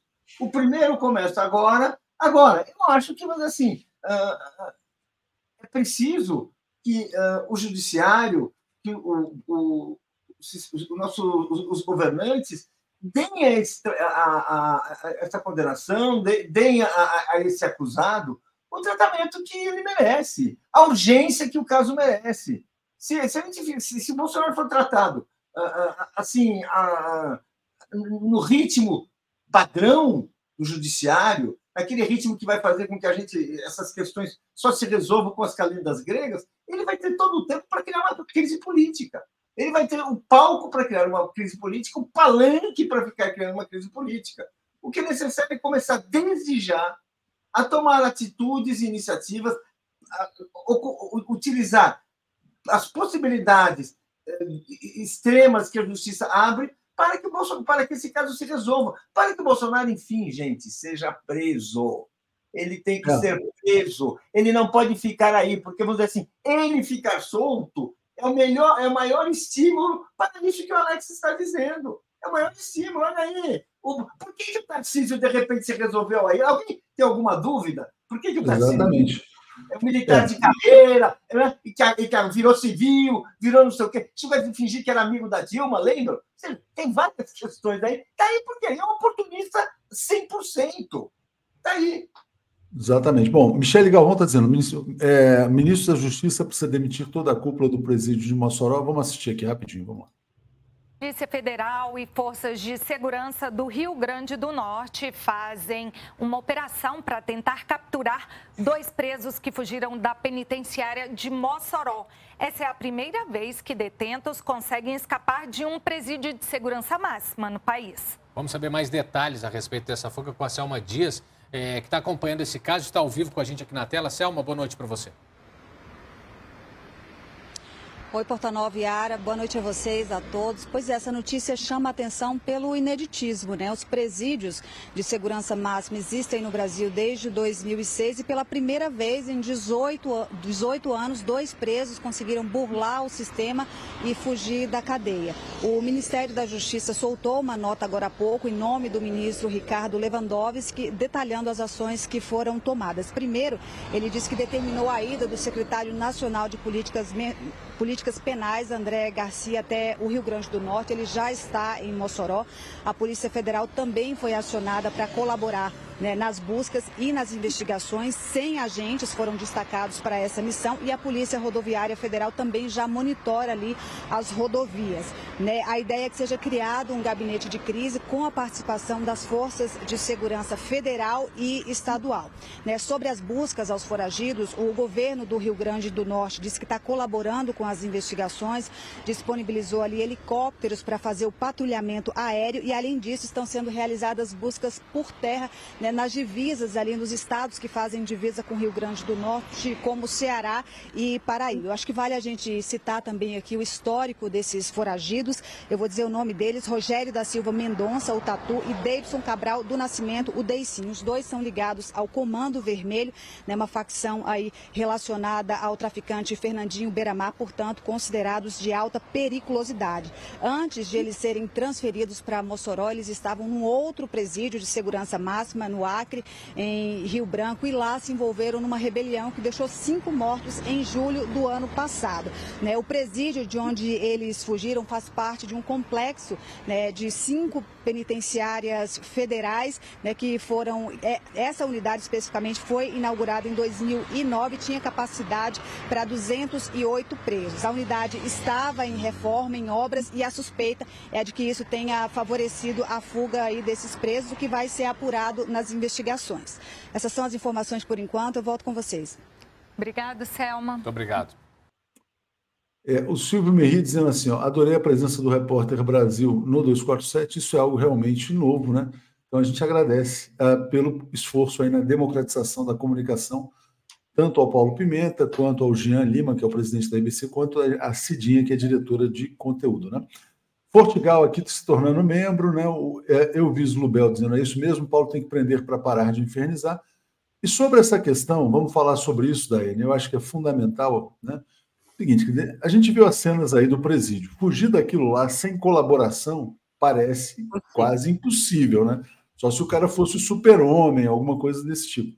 Então, pode ter sido uma ação de setores bolsonaristas na área de segurança para fortalecer o discurso da extrema-direita que está fazendo a farra nas redes sociais, dizendo que, olha, pela primeira vez fogem presos ligados ao Beira-Mar, etc. e tal. O que você está achando disso, Daiane? Por favor. Eu concordo contigo, falei disso ontem no Brasil Agora, com a Denise Assis. É, chama a atenção, primeiro, um, um presídio de segurança máxima que, para fazer essa fuga, esses dois presos né, é, tiveram ali um tempo é, e, e, conseguiram é, passar por diversas barreiras e, e romper uma, uma, uma tela do, no telhado sem que ninguém visse por câmera alguma, é, nenhum monitoramento e saíssem de, uma, de uma grade de metros de altura e, e fugissem. Não tem como dois presos saírem. Não é à toa que a medida do ministro Ricardo Lewandowski foi a intervenção nesse presídio. Então, mandou os diretores, secretários, todos para Mossoró, para o Rio Grande do Norte, para, primeiro, acompanhar, investigar, apurar e tomar as medidas é, dentro do presídio para fazer com que não se repita isso e apurar como é que isso se deu. É, a gente já vê um estilo do ministro Ricardo Lewandowski de forma muito diferente, porque certamente com Flávio Dino, com outros secretários, a gente teria pelas redes uma, um pouco mais detalhado de informações. O ministro é mais sóbrio, é, emitiu uma nota e tomou as medidas é, dentro daquilo que é cabível, mas é, a gente, como você destacou, nas redes, essa base bolsonarista, e aí é bom lembrar o comportamento de Bolsonaro sempre quando tinha um fato, uma apuração, um escândalo é, que ligava ou estava em torno dele, ele automaticamente puxava alguma coisa da manga para mudar a atenção do movimento das redes, principalmente, é, que é onde eles alimentam e retroalimentam a sua base. No momento que ele faz uma convocação para um ato como esse, esse, esse discurso só alimenta esse, essa base de ódio. Então, eu não, não vejo como teoria da conspiração quando se cita a possibilidade de uma atuação desses setores é, que a gente sabe que tem é, muito alinhamento com o bolsonarismo dentro desse, desse, dessa situação e que pode se repetir ao longo do governo. É, repito aqui, eu já tinha falado disso quando a gente falava aqui do, da, do nome ou do perfil que deveria ter é, o ministro da Justiça. É, e como essa pauta é uma pauta que, para os, os é, bolsonaristas, ela, ela ganha no discurso da, da, do ódio, ganha no discurso do punitivismo. E se a gente, o campo progressista, o meio de comunicação progressista, não tiver atento a certas situações, a gente pode perdeu o bonde ali, principalmente dentro desse é, aspecto midiático do, do, da pauta da segurança. A, a, Pérez, a Paris, ela esteve aqui, que era uma agente é, é, da Polícia Rodoviária Federal e outros policiais estiveram aqui no 247 e sempre apontaram esse é, bolson, essa bolsonarização, né? O Vadir falava muito disso, que havia muitos setores é, do, de dentro do governo, principalmente desse setor de segurança, muito alinhado ao bolsonarismo e que atuavam nessa trama. A, a investigação do 8 de janeiro demonstra isso, né, de como eles estavam infiltrados em diversos pontos, justamente para alimentar é, certas situações e, e promover ações golpistas eu não, não, não descaracterizaria isso, não tiraria isso da, da, da, da, pauta, porque eu acho que é, isso é uma ponta do iceberg que tem pela frente aí a segurança pública, não só em estados como o, o Rio Grande do Norte, governado pelo PT, né? A Fátima Bezerra é governadora, como tem acontecido também no Ceará e como tem acontecido em outras regiões do país. Acho que é um alerta. É, eu botei aqui na tela, porque vai começar daqui a pouco, eu não sei se o Lula vai fazer alguma declaração pública, aqui cerimônia de assinatura de atos no Egito, né? Mas, uh, Alex, vou passar então para você falar sobre a questão do presídio. Enquanto você comenta, eu estou de olho aqui na se o Lula vai estar falando ou não. Diga lá. É, primeiro precisa saber o que aconteceu, né? A gente não sabe. Então, tirar conclusões ou ilações do que a gente não sabe não contribui nada para esclarecer os fatos, né? Então, precisamos saber como eles fugiram, o que aconteceu. Né? A primeira medida do Ministério da Justiça é afastar a direção. A direção já está afastada. Então, o presídio já está sob intervenção. Não tem nada a ver com a governadora, porque é um presídio federal. Quem é a jurisdição federal, não tem nada a ver com o Estado. Se o Estado é governado por um petista ou por um. não importa, isso é uma prisão federal. Né? Eu acho que não se deve tirar conclusões precipitadas sobre o que aconteceu. Ah, mas então, será que. Vamos esperar. Foi ontem. Os caras fugiram. Como fugiram? Né? Como fugiram? Né? Alguém ajudou? Foi a direção? Então, eu acho mais prudente a gente esperar sempre a apuração de quem está fazendo a apuração. Polícia Federal, evidentemente que isso aí vai ser a Polícia Federal que vai apurar, né? se é a direção, que é a direção, quem é o diretor. Não sei quem é o diretor de lá, a gente sabe. Já foi afastado, já foi afastado. Pois é, foi a gente não sabe se o cara é bolsonarista, se é tucano, não sabe. Então, eu acho que é o seguinte: temos que ter a prudência para, é, primeiro, a gente apurar os fatos antes de jogar. Né? Ah, então foi isso para favorecer o Bolsonaro ligar os fatos assim. Eu, eu, eu só acho, o que eu acho, Alex, é que ninguém muita prudência sem ajuda. Nós fazemos parte da comunicação é, do Brasil. Então, é, jogar na cabeça de pessoas é, teorias que podem ser, podem não ser, vamos esperar. Não, lógico. O diretor, mas... o diretor tem culpa, como eles fugiram, abriram aqui, como eles fugiram? Primeira coisa é essa, como se consegue fugir, né? É, mas, de qualquer maneira, o ponto é esse, quer dizer, o ponto é que assim, ninguém foge ali sem uma ajudinha. Diga, Paulo. Exatamente. Vamos, vamos, vamos olhar bem. Vamos fazer aquela pergunta básica numa situação como nós estamos vivendo. A quem interessa essa A quem interessa uma fuga numa, num presídio de segurança máxima, no momento em que você tem o bolsonarismo numa tentativa de ofensiva, numa tentativa de desmoralizar as instituições? tentar desmoralizar o governo. A quem interessa? É evidente que interessa a extrema-direita. Eu vou dizer que tem alguma uh, conspiração, que tem alguma aliança, que foi tudo articulado, não. Mas é evidente que ela está celebrando. É evidente que o que se quer criar é, é um ambiente de desmoralização da autoridade. O governo Lula está fazendo tem um histórico de combate ao, ao, crime organizado. A construção desses presídios tem uh, tem, tem história a qual o, o, o, governo Lula está ligado a, a, ligado há muito tempo. Desmoralizar essa política de segurança é parte da estratégia dos adversários do governo. E aí, gente, é, vamos dizer assim, né? Eu acho que é, ninguém vai ficar assim como. É, o Bolsonaro não vai ficar com, com, muita, com muita pena do PCC, e vice-versa. Ou seja, estamos numa situação gravíssima, onde, onde o destino político assim está sendo disputado assim, cabeça a cabeça, gente. Um episódio desse tem que ser apurado, tem que ser esclarecido, porque é, é, é em princípio, suspeitíssimo. Dizer que o suspeito é o diretor do, da prisão. Não, o culpado é outra coisa, mas é suspeitíssimo. Não é uma coisa para acontecer. Ou seja, isso que aconteceu não é para acontecer e acontece num momento grave o momento em que Bolsonaro e, sua, e, e a claque da extrema-direita está tentando desafiar o governo. É isso. É, eu também acho que é suspeitíssimo. Deixa eu só passar uma manchete aqui para o nosso pessoal, que a Glaze acaba de se manifestar sobre é, a questão do Bolsonaro. Né? Eu vou compartilhar aqui, antes só botar aqui na tela, para as pessoas aqui também dizerem ah, é o seguinte, não tem fala do Lula nesse ato, tá? É uma cerimônia de ato de assinaturas de parcerias. Né? Então, vai o ministro do Brasil, assina, vai o ministro do Egito, assina também.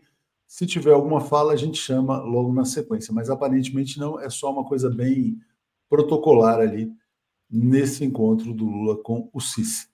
Paulo César Oliveira está dizendo assim: as fugas do presídio de segurança máxima de Mossoró são a prova de que o poder público ainda está tomado pela extrema-direita. Deixa eu compartilhar aqui o tweet da Glaze, que é bem importante. É, não se pode normalizar esse 25 de fevereiro, né?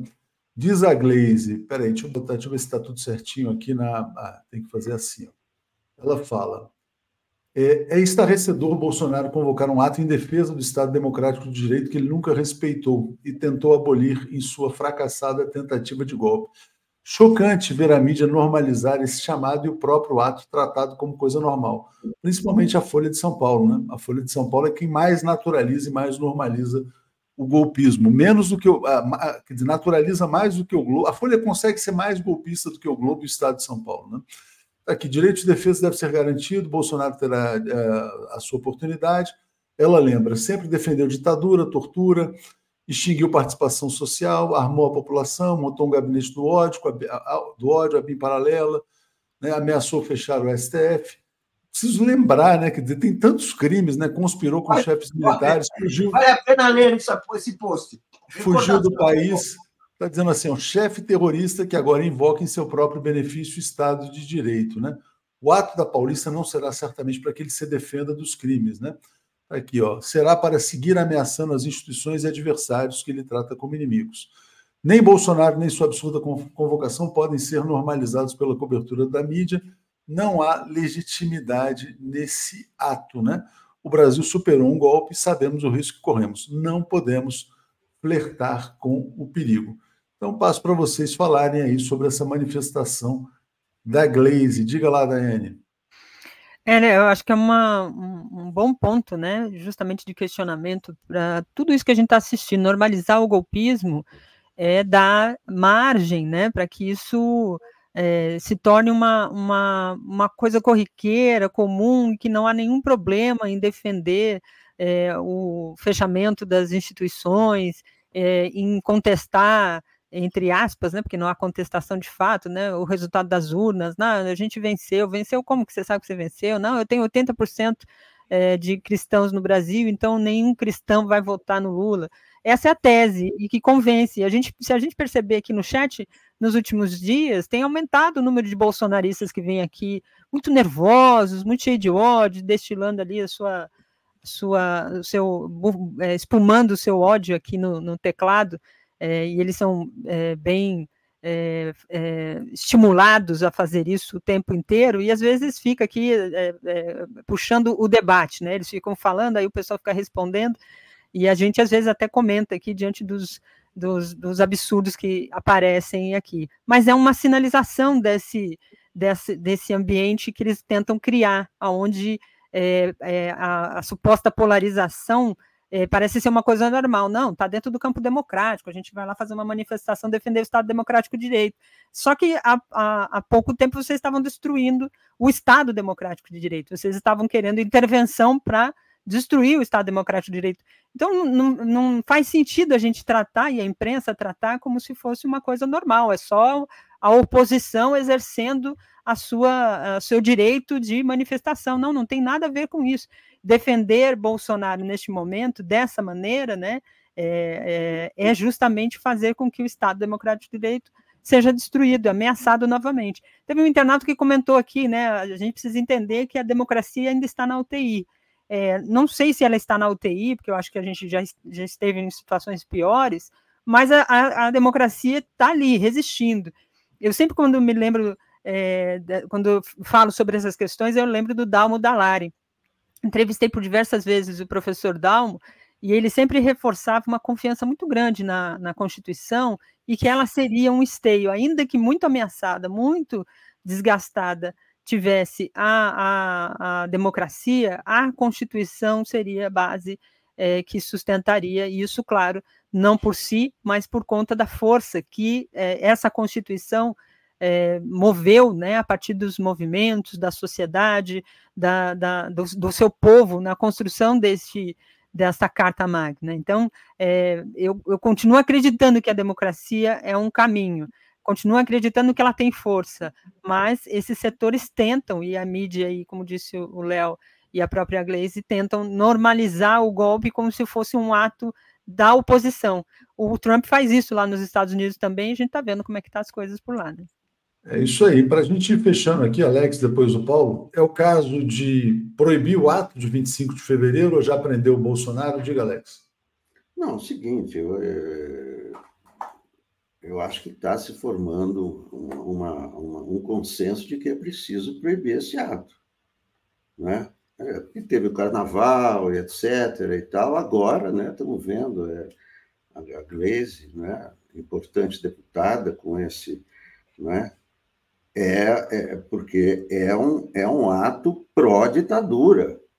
Evidente que é um ato pró-ditadura. Tudo que o Bolsonaro queria era uma ditadura. Tudo que ele quer é uma ditadura. Para quê? Para se proteger dos crimes. Exatamente para isso que, você, que, ele, que ele queria ditadura para afastar a, a justiça dele e, e dos filhos dele e, e, e, dos aliados. Então, é um ato pró-ditadura. Eu acho que o, o, o Alexandre de Moraes se nós estamos preocupados, ele está muito mais. Eu acho que ele é o assunto dele, desde né, deve estar avaliando, conversando e tal, o que fazer. Eu tenho certeza que esse é, essa é a pauta do Alexandre Moraes. O que fazer com, com esse dia 25? Eu acho que ele vai acabar proibindo isso aí, porque é, é uma, é, é, vai ter tumulto.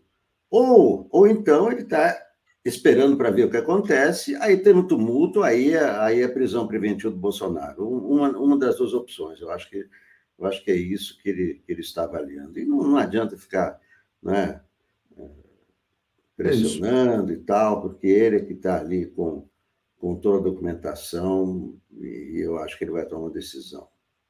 Paulo, é, proibir o ato, prender o Bolsonaro ou fazer as duas coisas? Esse ato é um erro ele é um ato ilegítimo. Numa democracia, você não pode ter um ato que tenta abrir caminho para uma ditadura. Isso não existe. Isso é uma tolerância irresponsável. É o bolsonarismo querendo se infiltrar na, eh, eh, nas brechas da democracia para cometer um crime, que é levantar a bandeira do fascismo. Ele não está autorizado a fazer isso. Não tem esse direito. Isso é crime contra a democracia. Ou seja, então esse ato uh, uh, não deveria ocorrer. Nem o Bolsonaro deveria estar solto. Nem, gente, a questão, o ato é uma questão. Agora, a questão, eu insisto, a questão é o Bolsonaro. É o Bolsonaro, que é um sujeito condenado, conseguir uh, uh, se manter, manter a solta, condenado. Responde a 16 crimes. Todos os crimes, muitos desses crimes, assim, estão demonstrados à larga. Ou seja, o que, o que nós estamos fazendo é dar corda para que o inimigo venha nos enforcar. É isso aí. Então, todo cuidado é pouco, o alerta está feito pela Glaze. Obrigado, gente. Vamos dar sequência aqui. Vou chamar a Daphne e o Joaquim. Abraços. Obrigado, até amanhã. Obrigado. Estão trazendo já aqui a Daphne Ashton, o Joaquim de Carvalho, e a gente dá sequência ao Bom Dia. Bom dia, Daphne. Tudo bem?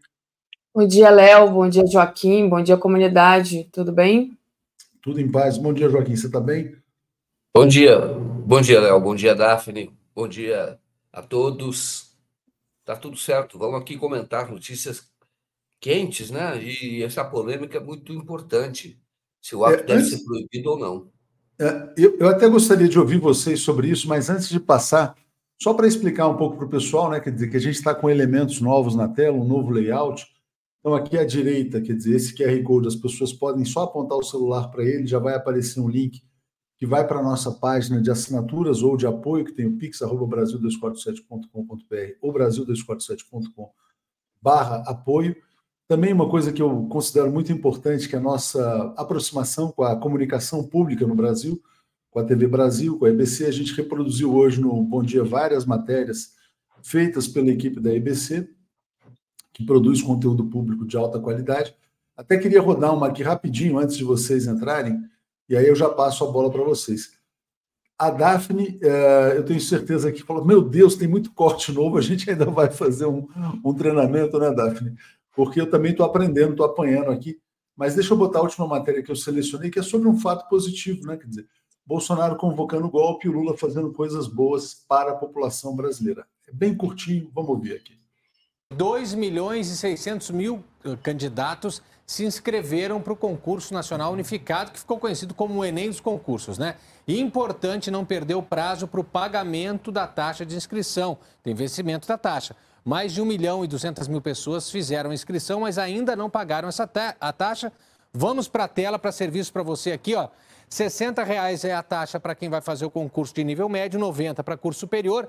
Atenção, vou dizer de novo, atenção, mais uma vez, atenção. Se você pediu isenção da taxa de inscrição, pode ter acontecido do seu pedido por algum motivo ter sido negado e aí você está achando que não vai precisar pagar, mas como foi negado, precisa sim. Então corre lá, checa se isso aqui está ok, se foi deferido, se foi aceito o pedido de gratuidade e faça o pagamento da taxa até o dia 16 de fevereiro, também conhecido como próxima sexta-feira. Não perde concurso, muita gente concorrendo, oito áreas, a gente já falou bastante disso aqui, então dá o serviço para você não perder. Yara. É isso aí. Esse concurso também é parte da reconstrução do Brasil, né? Então tá aí lembrança, amanhã vence essa taxa.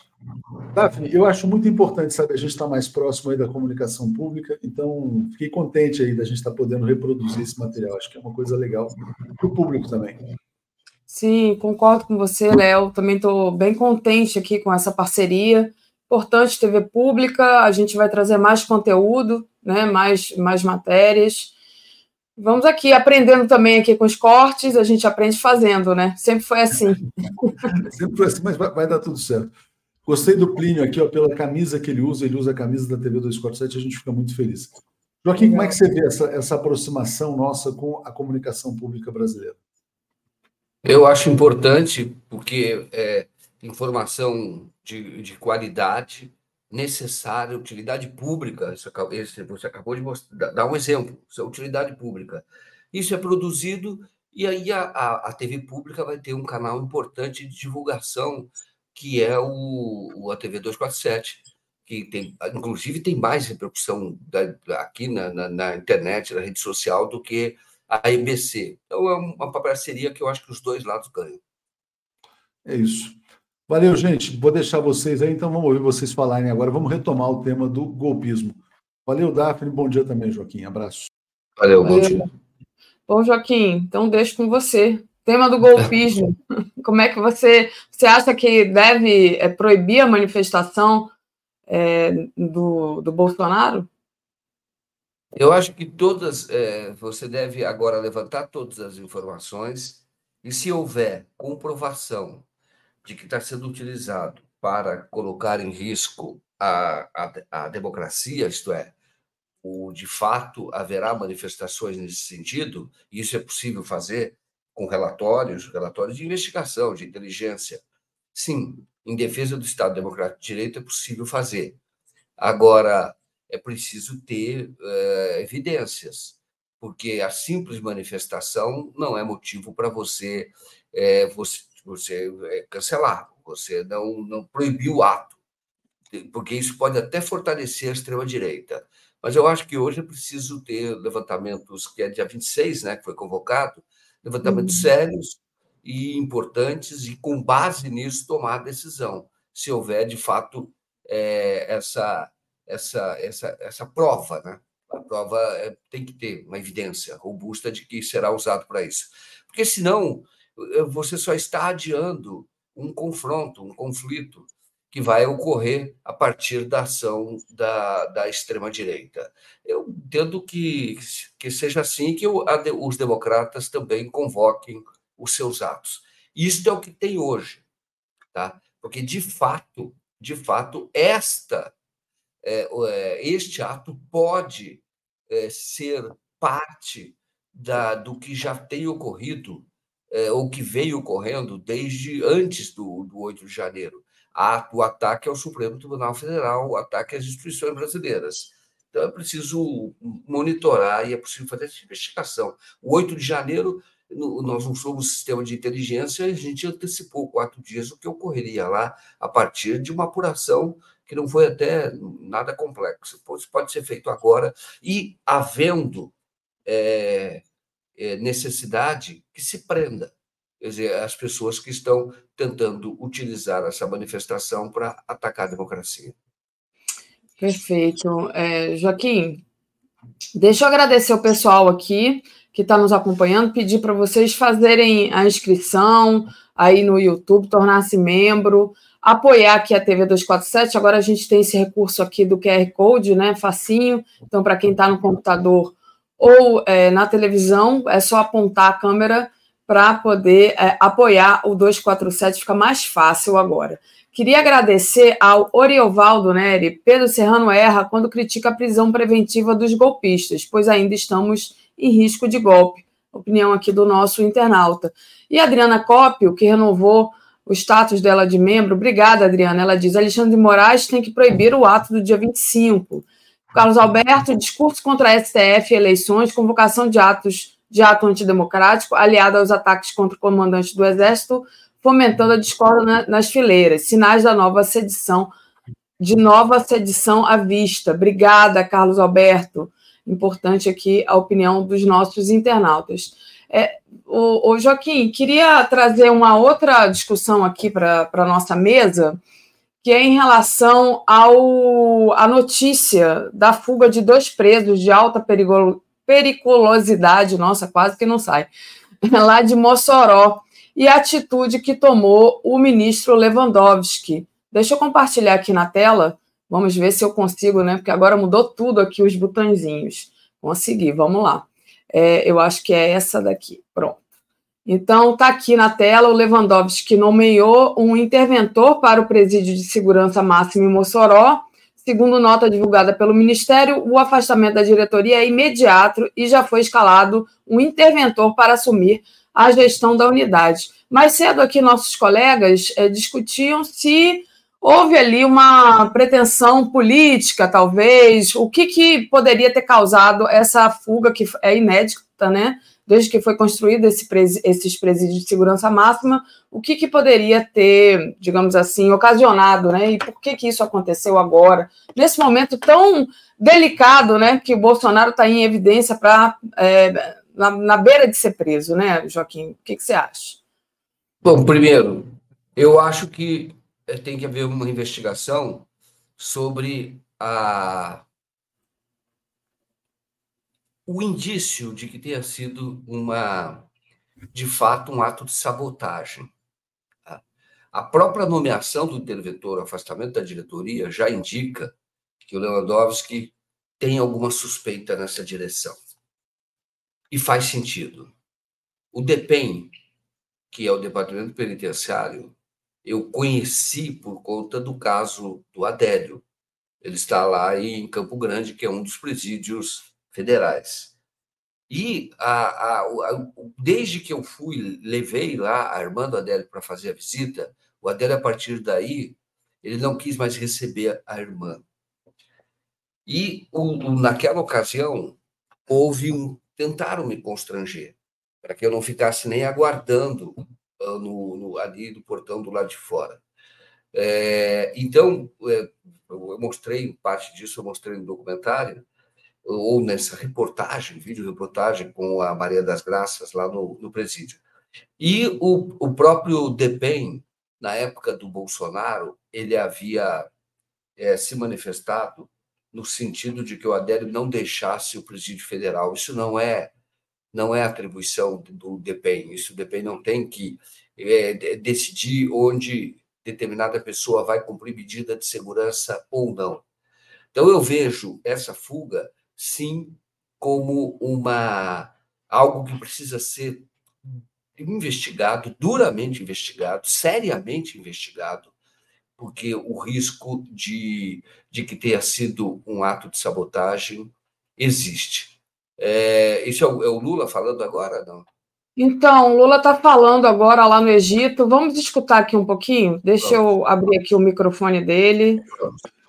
As relações com o Egito ocupam um papel singular nessa trajetória. Na reunião que mantive com o presidente Alcice, discutimos temas de ações e ações que farão nossa cooperação voltar a crescer na esfera bilateral e se expandir nos fóruns multilaterais. Propus ao presidente que nós devêssemos elevar as nossas relações a um nível de parceria estratégica. Porque dois países que são importantes no seu continente, que tem o tamanho da população que tem o Egito na África e o Brasil na América Latina, não podem ter uma relação pequena. A nossa relação tem que ser muito forte, tem que ser muito grande, e ela tem que envolver todas as atividades possíveis, ou seja, da agricultura, a defesa, da economia, ciência e tecnologia, da nossa relação conjunta para tentarmos democratizar o funcionamento das Nações Unidas no campo da educação, no campo da cultura. Eu espero que os companheiros do Egito e o nosso presidente possam estabelecer conosco essa parceria estratégica, até porque o nosso fluxo na, no, no, no balanço comercial de 2 bilhões e 800 milhões de dólares é muito pequeno para o tamanho das nossas economias e para o tamanho das nossas necessidades. E eu disse ao presidente Cis que nós queremos um, uma relação comercial de ganha-ganha, uma relação em que os dois países ganham. Nós não queremos uma relação comercial de uma mão só. O que nós queremos é comprar e vender, e vender e comprar, para que o, o, o resultado final seja uma balança comercial equilibrada e que todos os estejam satisfeitos, vendendo e comprando e vendo as nossas economias crescerem. Nós somos dois grandes países em desenvolvimento que apostam na promoção do desenvolvimento econômico e social como pilares para a paz e segurança. Combatemos todas as manifestações de racismo, xenofobia, islamofobia e antissemitismo o Brasil voltou a apoiar a iniciativa egípcia de criação de uma zona livre de armas no Oriente Médio. É a que já existe na América Latina. No G20, contamos com o apoio do Egito para fazer da presidência brasileira um sucesso, em especial nas duas iniciativas que vamos lançar. Aliança Global contra a Fome e a Pobreza e a Mobilização Global contra a Mudança do Clima. Queremos também promover ampla discussão sobre a dívida externa dos países africanos. Mesmo com a presença permanente da União Africana no G20, a partir deste ano, a subrepresentação do continente ainda demanda de pelo menos dois novos países da África como membros plenos. Nos BRICS, vamos trabalhar juntos pela reforma da ordem global e na construção da paz, especialmente no momento em que ressurgem pressões protecionistas e conflitos que penalizam os países mais pobres. A consolidação do BRICS como principal espaço de articulação dos países emergentes é um avanço inegável em prol de um mundo multipolar. Atuaremos pela criação de unidade de valor comum nas transações comerciais e de investimento dos BRICS, como forma de contornar a dependência mundial de uma única moeda. O ingresso do Egito como membro do Banco dos BRICS também representa um marco na colaboração efetiva entre as economias emergentes. Nossa coordenação com outras nações em desenvolvimento é fundamental para o sucesso da Conferência das Nações Unidas sobre a Mudança do Clima, COP30, que organizaremos no Brasil em 2030. E que nós precisamos ter noção de que vamos precisar muito da ajuda e da experiência do Egito, que organizou a COP 27 em 2022. Meu primeiro compromisso internacional, antes mesmo de tomar posse em meu atual mandato, foi a COP27, aqui no Egito, a convite do presidente El Sisi. O comércio bilateral cresce e há espaço para diversificar nosso intercâmbio, ainda concentrado em poucos produtos. O Egito é hoje o segundo maior parceiro comercial do Brasil na África, com intercâmbio bilateral que chega a 2 bilhões e 800 milhões. Nossos países já se beneficiam do acordo Mercosul-Egito, que entrou em vigor em 2017. Para avançar agora na maior integração entre nossos empresários, propus a negociação de acordo de cooperação e facilitação de investimentos. Assinamos nessa visita importantes acordos na área de ciência e tecnologia e agricultura, que contribuirão para o desenvolvimento de áreas estratégicas. A entrada em vigor de acordo no setor aéreo permitirá voz direto Brasil-Egito e favorecerá maior intercâmbio entre nossos países. Tratamos também da trágica situação humanitária da faixa de Gaza. De qualquer ângulo, ângulo que se olhe, a escala da violência cometida entre os dois milhões de palestinos em Gaza não encontra justificativa. Sempre vimos o Egito como um ator essencial na busca de uma solução para o conflito entre Israel e Palestina. Expressei a gratidão ao meu governo, ao presidente Al-Sisi, pelo seu engajamento pessoal na repatriação dos brasileiros. É urgente estabelecer um cessar-fogo definitivo que permita a prestação de ajuda humanitária sustentável desimpedida, imediata e incondicional liberação dos reféns. O Brasil terminantemente, é terminantemente contrário à tentativa de deslocamento forçado do povo palestino. Por esse motivo, entre outros, o Brasil se manifestou em apoio ao processo instaurado na Corte Internacional da Justiça pela África do Sul. Não haverá paz sem um Estado palestino convivendo lado a lado com Israel, dentro de fronteiras mutuamente acordadas e internacionalmente reconhecidas. Tenho certeza de que hoje estamos inaugurando um novo e importante capítulo das nossas relações bilaterais. Por isso, eu quero agradecer, presidente, o carinho do povo do Egito e o seu carinho pessoalmente. Muito obrigado.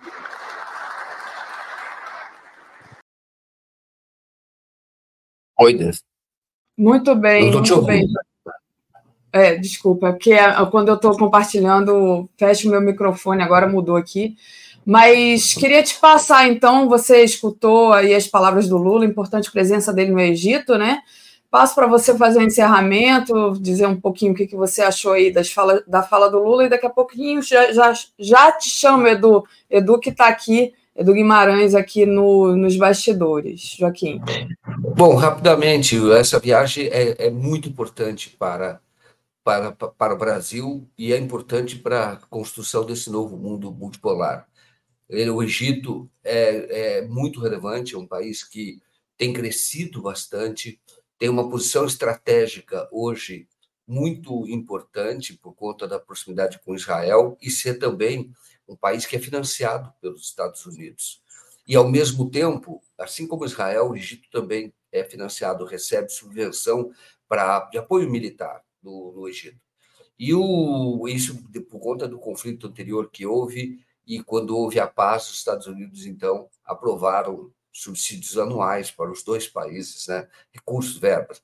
No entanto, o Egito ele tem dado demonstração de que busca uma, uma, uma colocação no mundo de maneira independente, tanto que está no BRICS, por isso é importante essa viagem. Assim como o Lula depois vai para a Etiópia, que também está no BRICS. E o Lula tocou no, em dois assuntos importantes. O Egito é essencial para a construção de um acordo que garanta a existência da Palestina para ter fim ao genocídio, isso que é verdade. E é também ele tocou num outro tema que é a questão comercial. O Egito tem uma economia crescente, importante, tem indústria, o Brasil também, e mas o comércio entre o Egito e o Brasil é muito pequeno. E para os dois países, isso pode aumentar bastante. Então, a viagem é importante e tenho certeza de que haverá frutos dessa viagem. O Lula se coloca como esse líder, esse líder é, assim, fundamental hoje, tanto para o Brasil, consolidação da democracia, o desenvolvimento do Brasil, quanto para a construção desse mundo multipolar. É isso. Muito bom, Joaquim, obrigada. É, desejo ótima continuação aí do seu trabalho. A gente te assiste mais tarde. Bom trabalho tá para você. Bom dia. Valeu, pessoal. Até mais. Bom dia a todos. Até mais. Deixa eu trazer aqui meu amigo Eduardo Guimarães, que já está aqui nos esperando. Bom dia, Edu. Tudo bem? Não estou te escutando, Edu. Seu microfone está fechado. Nossa, foi a primeira vez. Ô, ô, ô, ô Daphne, bom Oi. dia, Daphne, bom dia, audiência. Daphne está com as cores do Bolsonaro hoje. As, ah, as cores do Bolsonaro? É, laranja, né?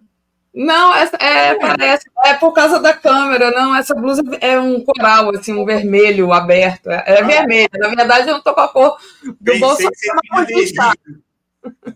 Que aqui, aqui tá laranja.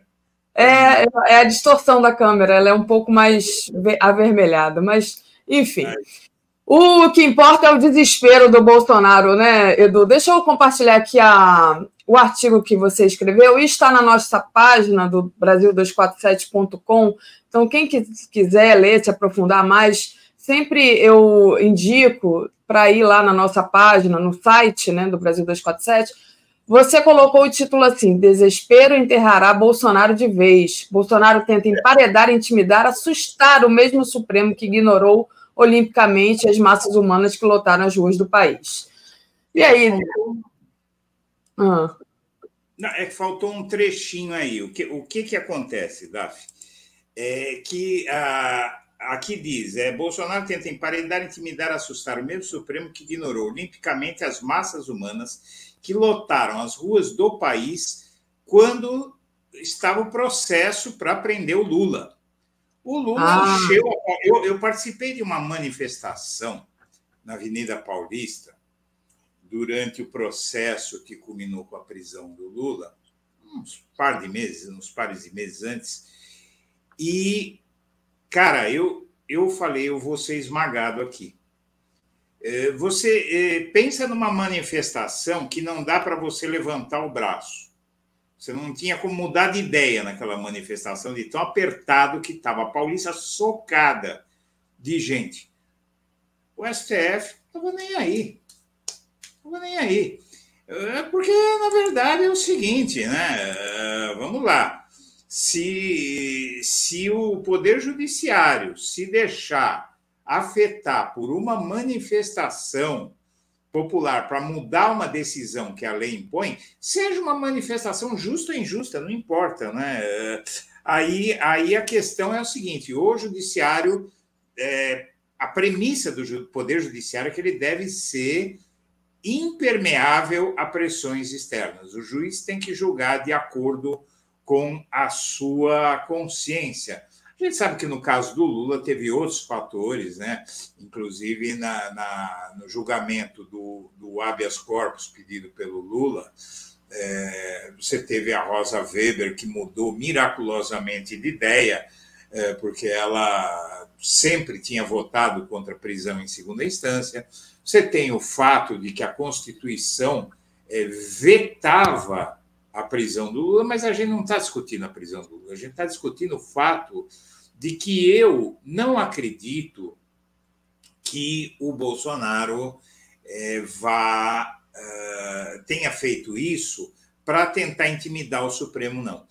O, eu acho que o Bolsonaro fez isso, Daphne, para tá, tá, tá fazendo essa manifestação, tá cozinhando essa manifestação aí para o dia 25, com a finalidade de uh, mostrar para os aliados que viraram as costas para ele que uh, ele ainda é o cara, que ele ainda tem muito apoio popular, porque, inclusive, estamos num ano eleitoral. Então, você veja bem, se uh, aqui em São Paulo sempre tem aquelas manifestações que norteiam o país. Por exemplo, junho de 2013, as manifestações na Avenida Paulista levantaram manifestações no país inteiro.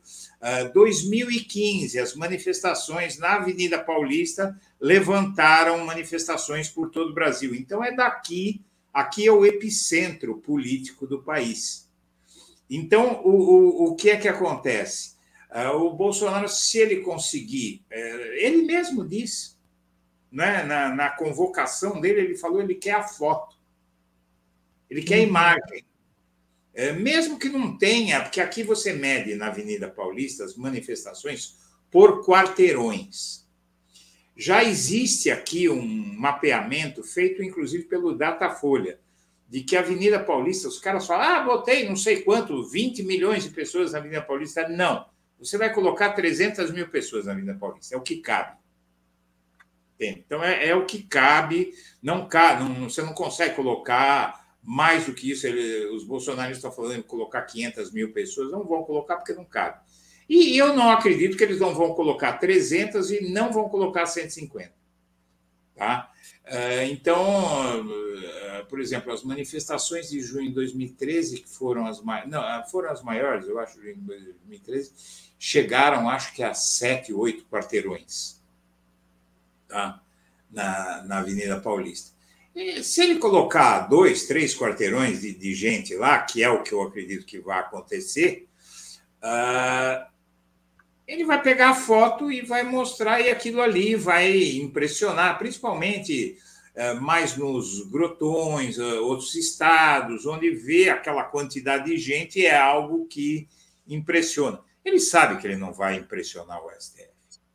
Assim como ele sabe que o STF não vai devolver o passaporte dele, assim como ele sabe que não adianta ele pedir para o Moraes se afastar do processo, que não vai se afastar, mas ele, ele sabe. Ah, veja, se o STF se deixasse emparedar por manifestação, teria se deixado emparedar pelo Lula. Acontece que tinha poderes mais uh, convincentes naquele momento que eram os militares, o Vilas Boas, né, o comandante do Exército, então, né, se não me engano, era do Exército era defesa? Acho que era do Exército, né?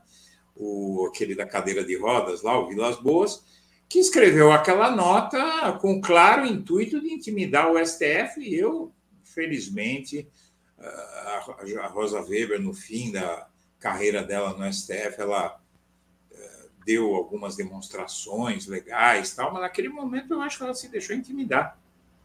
Simplesmente isso, pelo clima no país. Pelo exército. Pelo exército.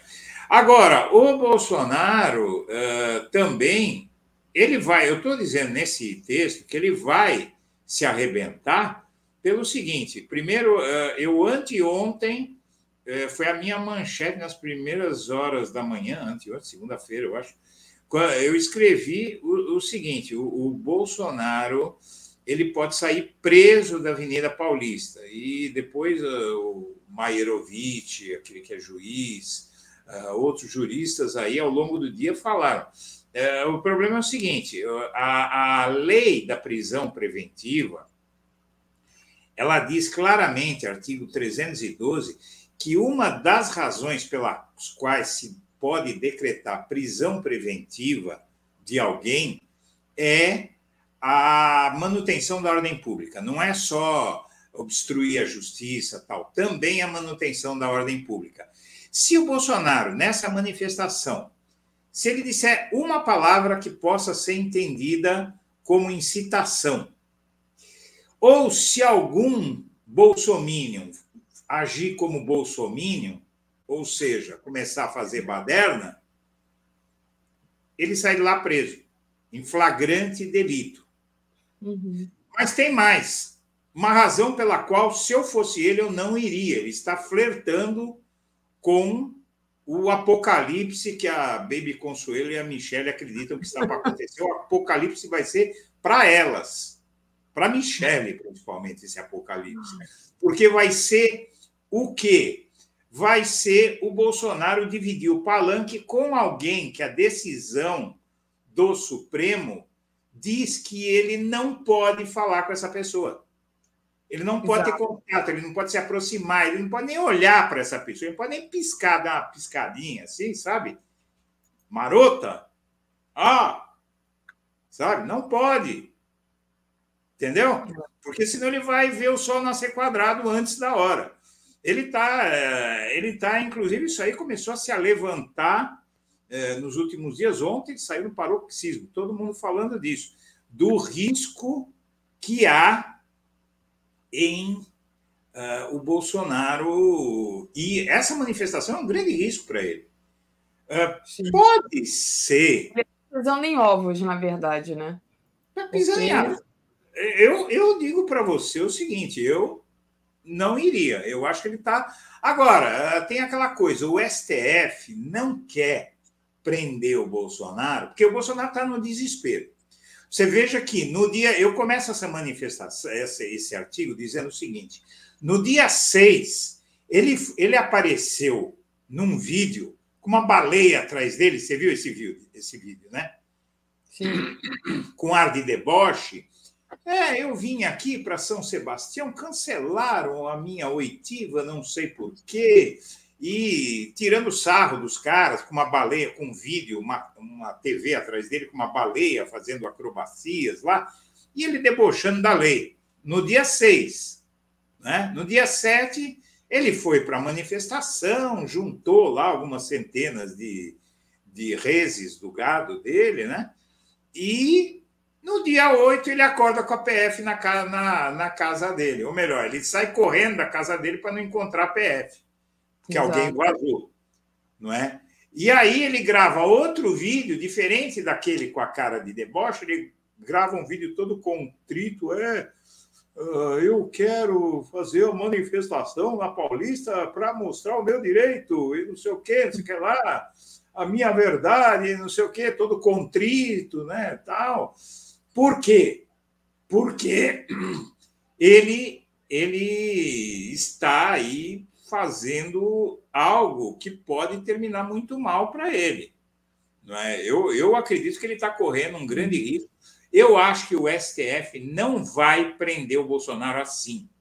O STF quer prender o Bolsonaro que não reste dúvida para ele não poder se vitimizar. É tanta prova, seria. Você viu que agora veio uma avalanche de prova. Né? Era prova, você abria a geladeira, tinha prova. Né? Uma gaveta, te saltava a prova do lado de dentro. É prova para tudo quanto é lado. Né? As provas batendo na tua cara, assim, né? E, e, o que o STF quer é isso, que haja tanta prova e que haja o trânsito em julgado que seja inquestionável.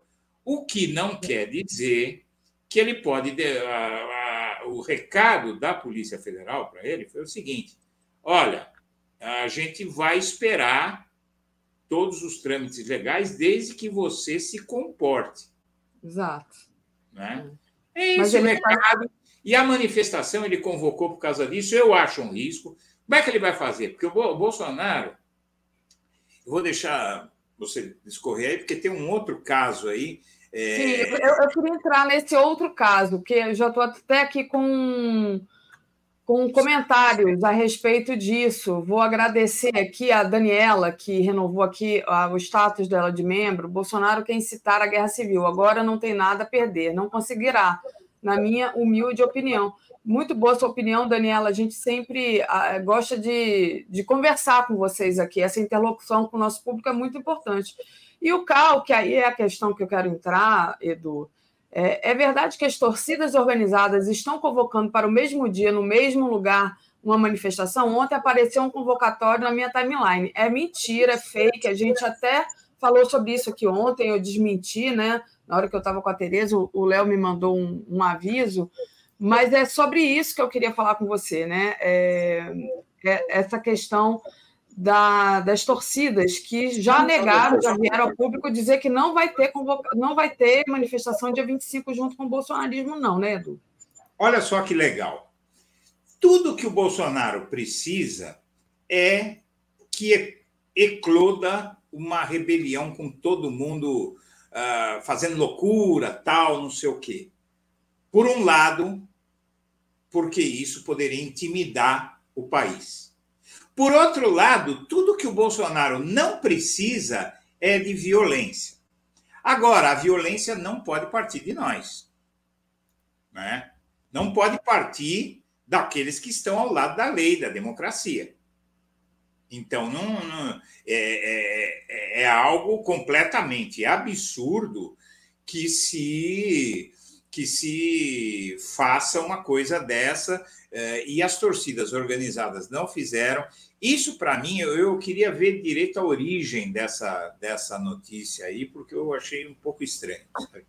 É, inclusive, pode ter coisa, porque é ilegal. É, o que, que acontece? Eu já convoquei, eu, como você sabe, eu no início dos anos 2000, eu fundei uma ONG, o Movimento do Sem Mídia, né, que era para confrontar a mídia. Eu fiz aquela manifestação da Dita Branda na frente da Folha, né?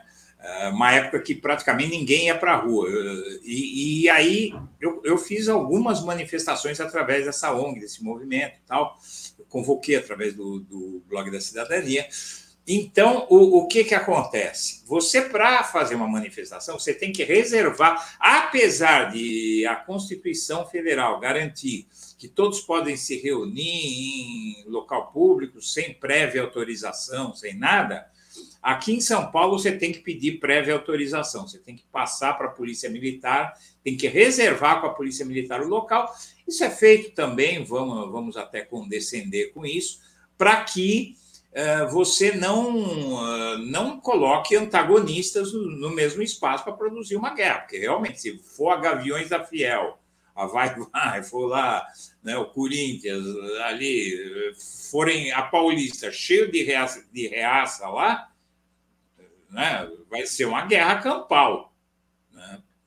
Então, não é isso que ninguém quer. E então, essa, essa coisa de reservar, então a Polícia Militar vai em peso, evidentemente, para evitar que. e para garantir o direito daquele que reservou o espaço primeiro, no caso, Avenida Paulista. Né? Então, nem poderia. Eu não acredito que o Bolsonaro, é, o bolsonarismo seria tão amador a ponto de anunciar a manifestação sem antes reservar o espaço, sem antes enviar um e-mail para a Polícia Militar dizendo: nós, no dia tal, vamos estar na Avenida Paulista fazendo uma manifestação. Então, não é verdade, precisa tomar muito cuidado com isso. E aqueles, aqueles militontos aí que costumam ter ideia de jirico, né, eu peço, eu imploro que não vão a manifestação dos caras, porque é isso que eles querem. Né? É isso que eles querem.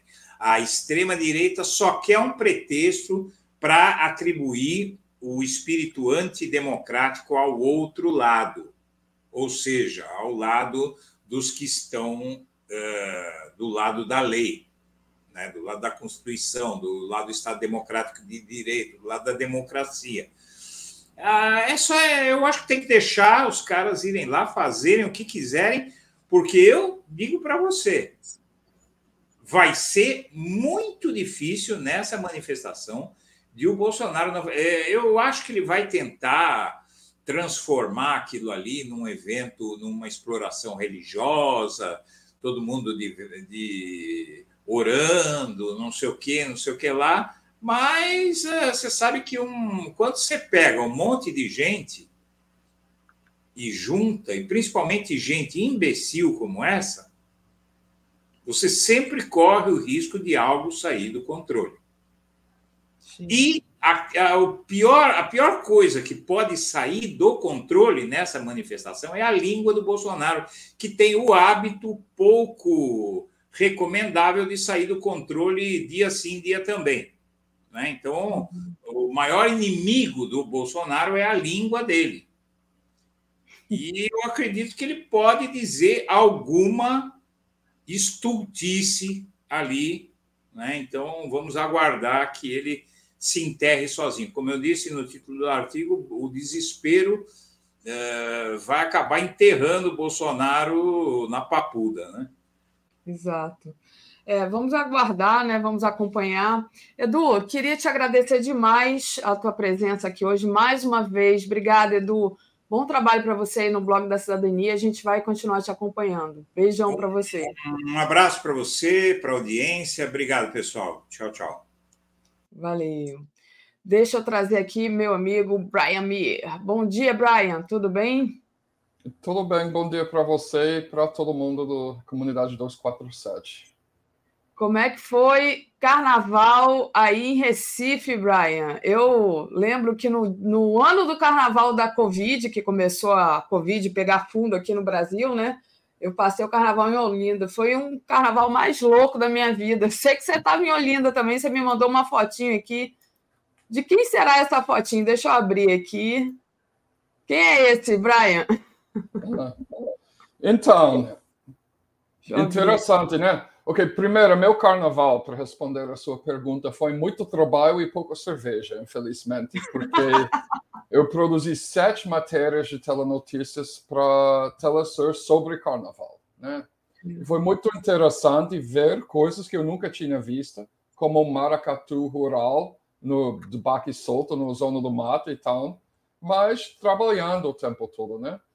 Então, uhum. o, o boneco do Olinda do John Travolta entrou no New York Times essa semana. Que você sabe que tem todos aqueles bonecos, tem um museu de boneca. Mas esse boneco do John Travolta tem uma história, tem um bloco que vai atrás desse boneco. De... O boneco foi construído na época do Baladas do Sábado à Noite, né? Até Não, hoje, né? Já modificou. É, a época quando todo mundo gostou do Travolta, né?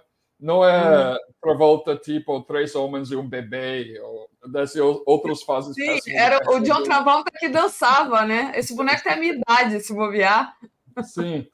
Mas que eu acho interessante, né? Porque o correspondente do New York Times para o Brasil, que já atacou o MST, eu não sou muito fã dele, mas esse é um excelente reportagem de longo uma leitura longa, né, com muito detalhe sobre a história desse boneco, ele foi pedir para John Travolta emitir uma declaração sobre o boneco dele no carnaval. E John Travolta mandou uma homenagem ao povo do Olinda. Ele falou assim: mensagem do John Travolta para o povo do Olinda. Sua música, sua dança e sua paixão me preenchem como um sentimento de plenitude. Tenho orgulho e honra de ser um ícone do seu carnaval. Isso me deixa muito feliz. Com amor sempre, John Travolta. Eu acho legal. Legal. John Travolta mandando recado lá para o boneco dele em Olinda, uma, uma é. mulher. Eu quero ver se o boneco responde agora. Vamos ver. Ó, deixa eu dar os parabéns aqui para o pessoal de Niterói lá do Barreto, a Lídia Barbosa diz: o carnaval para nós de Niterói foi campeão. Então é isso aí, gente. Viva a Viradouro, viva Niterói. Parabéns para vocês. A Viradouro estava linda mesmo. É, foi bem merecido o, o campeonato. E você, além, ainda falando do carnaval, né, teve uma liderança local é, do MTST, o NPM, né? Que deixa, sofreu. Deixa eu, ah, sim, Diga, sim. pode falar. Eu não, eu não quis te cortar aqui. Imagina, fica à vontade. Tem dois MTSTs em Pernambuco, né? O mais antiga não é afiliado nacionalmente com o MTST do Guilherme Boulos, lá do São Paulo, né? É afiliado com a União Nacional de Mora, por Moradia Popular, que é o maior movimento de moradia no país, que não tem um perfil tão alto na mídia. Mas então, só para esclarecer esse detalhe. O Denis Ferreira é um líder de uma ocupação de um antigo prédio do IBGE, no Boa Vista, que foi ocupado no Dia Internacional das Mulheres, dois anos atrás, e está andando na frente, ocupação e tudo. Só que no. Eu estava falando com a esposa dele ontem à noite. No, no Galo do Madrugada, eu fiz uma reportagem lá também. Eu fiquei um pouco triste para ver que Recife e Olinda têm uma um, história, sabe, tem, tem uma vitória histórica em Recife e Olinda contra a comercialização do carnaval, contra a imposição do sistema de classe brasileiro dentro do carnaval, em que eles proibiu aqueles abadá que tem em cidades como Salvador, onde você paga 5 mil reais por uma camiseta e veste idêntico a toda outra pessoa para ficar atrás de um cordão, atrás de um trio elétrico tocando música pop do São Paulo, né? Esse é proibido. Mas no Galo do Madrugada, eles privatizou os dois lados do percurso inteiro, com camarotes, alguns deles cobrando preço muito alto, e os, o público do camarote fica com esses abadás.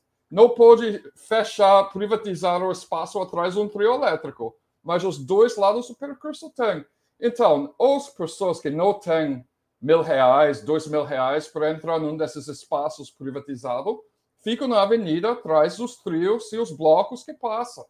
Uh, meu amigo Dennis Ferreira, ele foi brutalmente assaltado, esfaqueado na cabeça com o filho dele durante uma tentativa do furto em frente de um monte de polícia militar do Raquel Lira. Entendeu? A minha pergunta é o seguinte: a polícia militar recebeu instruções de só proteger os playboyzada com os abadás, os camarotes?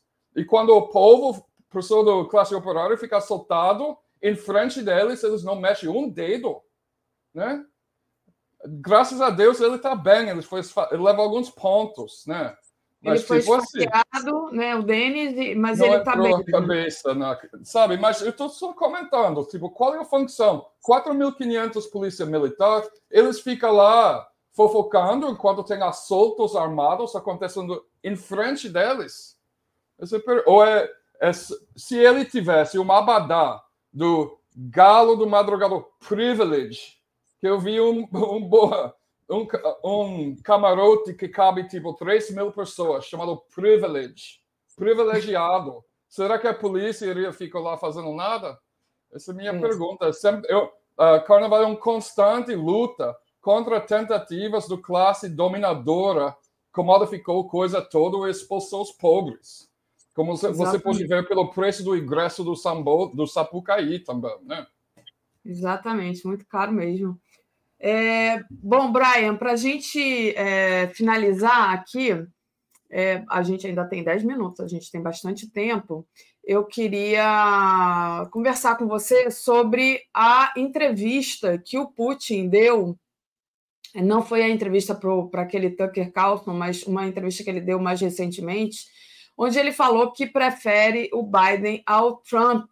Né? É, como é que você viu essa declaração? É, o que, que você. Qual foi a, o intuito dele ao fazer essa declaração? Se você quiser falar um pouquinho da entrevista também, passo para você. Bom, e nesse momento, o Partido Democrata está tentando uh, manipular o narrativo e o, o fascista ultradireita internacional associado com Alexandre Dugin, Steve Bannon, está tentando manipular o, o narrativo, cada um para favorecer eles. O narrativo desses dois campos é que Putin está jogando um tipo de xadrez cinco-dimensional, né, para manipular as eleições. Eu não acredito. Eu acho que foi a opinião honesta dele. Putin é um político experiente e tem uma indústria de blogueiros que fica reproduzindo narrativos pelo financiado pelos bilionários atrás do Alexandre Dugin que apresenta uma imagem para a América Latina, para a Europa, de um Putin que não existe. Putin é muito mais pragmático e muito menos ideológico do que como algumas pessoas apresentam ele. Né? Então, eu acho que ele fala a verdade. É melhor, apesar do fato que ele é ruim, todo mundo sabe que Biden é muito ruim, é melhor ter alguém previsível no poder do que um pessoa caótico, que não tem, sabe, não tem nem poder para cumprir as promessas deles. Então, uh, eu acho que foi uma análise. Ele falou que Biden é mais sistemática, o político dele. Uh, como inimigo, né? Como você, eles não querem ser inimigo, mas os Estados Unidos tra uh, transformou eles em inimigo é melhor ter um opositor que você pode pelo menos entender, uh, entender os passos. O que Trump claramente tem. Né? Que seja mais previsível. É, eu acho que uh, eu acho que é bom às vezes entende, interpreta que Vladimir Putin fala uh, como ele está sendo honesto. Não precisa sempre ficar dizendo dizendo, ah, ele queria falar isso, esse foi uma mensagem segredo, esse foi, sabe? É, porque não é não é muito respeitável, respeitoso para ele. Eu acho, eu acho que foi bom falar dele. Vamos lembrar, porque tem um monte de pessoas agora. Tem, tem uma indústria de analista geopolítico do Eurásia, que favorece a Eurásia, que fica promovendo uma narrativa do que, pela primeira vez na história, a esquerda pode juntar com os fascistas. Vamos esquecer quantos comunistas a ditadura militar fascista matou no Brasil e vamos abraçar os fascistas para a luta contra os liberais, mas não contra os políticos econômicos liberais, só o identitarianismo. Esse é o peixe que o povo está vendendo. Eu vou puxar uma imagem na tela aqui, só para lembrar todo mundo. Quando você veja pessoas que dizem que são da esquerda, puxando, impulsionando narrativas do Alexandre Dugan no Brasil. Lembra que ele elaborou um livro com Olavo de Carvalho, era amigo do Olavo de Carvalho, né? Então, se ele tem uma interpretação do que Putin falou e por quê, e tem um monte de blogueiros repetindo isso, ele tem os motivos deles que não são no interesse necessariamente do Brasil. Quem uh, age mais no interesse do Brasil é o governo russo e não, não a comunidade bilionária da ultradireita, né, que ama Tucker Carlson e, e Elon Musk. Né? Tucker Carlson que fez um documentário uh, eleitoral para Bolsonaro na época da eleição. Ah, bem lembrado. O, o Brian, é, eu queria falar aqui um pouco sobre a comentário da Luciana Barros, que ela diz: a previsibilidade de Biden é criminosa. Biden é, a... é criminoso e Trump também é criminoso. Os dois são Exato. criminosos. É exato, é exatamente o meu ponto. Era aí que eu ia chegar. Né? Os dois são são criminosos, só que um é previsível. O, o é. crime que vai cometer já tá, a gente já está sabendo. O outro pode vir qualquer coisa, né? É, até pergunta aqui para vocês se o meu o, o, o som do meu microfone é, melhorou, uhum, botei mais longe aqui. Mas é, então eu estava conversando com o Pedro Paiva ontem, né? Ele fez uma matéria importante. É, para o Brasil, você acha que a, a eleição do Biden é melhor do que a do Trump? Como é que você vê? Que é uma pergunta recorrente aqui, que aparece aqui para a gente é bobagem para achar que um grande amigo do Jair Bolsonaro, que os apoiadores dele apoiou todo um, a máquina de ódio nas redes sociais do família Bolsonaro, sabe? Que deu todo aquele apoio para Bolsonaro, que o Trump e os bilionários da ultradireita atrás dele vai ser melhor para o Brasil do que Biden. É, é absolutamente errado. Agora, e também Trump não vai ser melhor para Israel do que Biden. Ele vai ser pior para a Palestina, desculpa, vai ser pior para a Palestina do que Biden. Biden já é genocídio. Trump vai ser mais genocídio ainda para Israel. Para a Rússia, tem uma narrativa impulsionada pela ultradireita internacional do que Trump vai ser melhor para a Rússia do que Biden. Só que Vladimir Putin acabou de falar que ele prefere o Biden. Né? Para a China, Trump é super anti-chinês. Né? E Biden também. Então, os dois grupos de elite que sempre estão em conflito para controlar o Estado estadunidense, ambos deles querem destruir Rússia e China. A única diferença é que os neoconservadores atrás do Trump eles querem dividir. É uma, uma tática histórica desde a época do Richard Nixon, de tentar botar a Rússia brigando com a China. Então, a tática do povo do Trump é vamos favorecer a Rússia um pouco para irritar a China, para criar briga entre Rússia e China e depois destruir os dois. E parece que a ideia do Biden é vamos conversar do governo Biden, que não é ele, né? Do grupo atrás dele. Vamos destruir a Rússia primeiro e depois atacar a China. Né? Os dois são ruins. Não tem um. Não tem, só que, como eu falei, no caso da América Latina, o Trump criou Juan Guaidó, golpeou Bolívia e, e apoiou amplamente Bolsonaro. E Milley também, amigo do Milley. Então, E o Biden foi, participou, era vice-presidente durante o golpe contra Dilma, que foi apoiado pelo Partido Democrata também. Então, as duas opções são ruins, mas Pedro fala a mesma coisa. Para o Brasil, se a gente vai priorizar Brasil, os democratas são um pouquinho melhor do que Trump. Ser um enorme engano de achar que o homem que criou Juan Guaidó vai fazer qualquer coisa para a classe trabalhadora do Brasil que o cara é amigo pessoal do Bolsonaro, gente. Muito bom.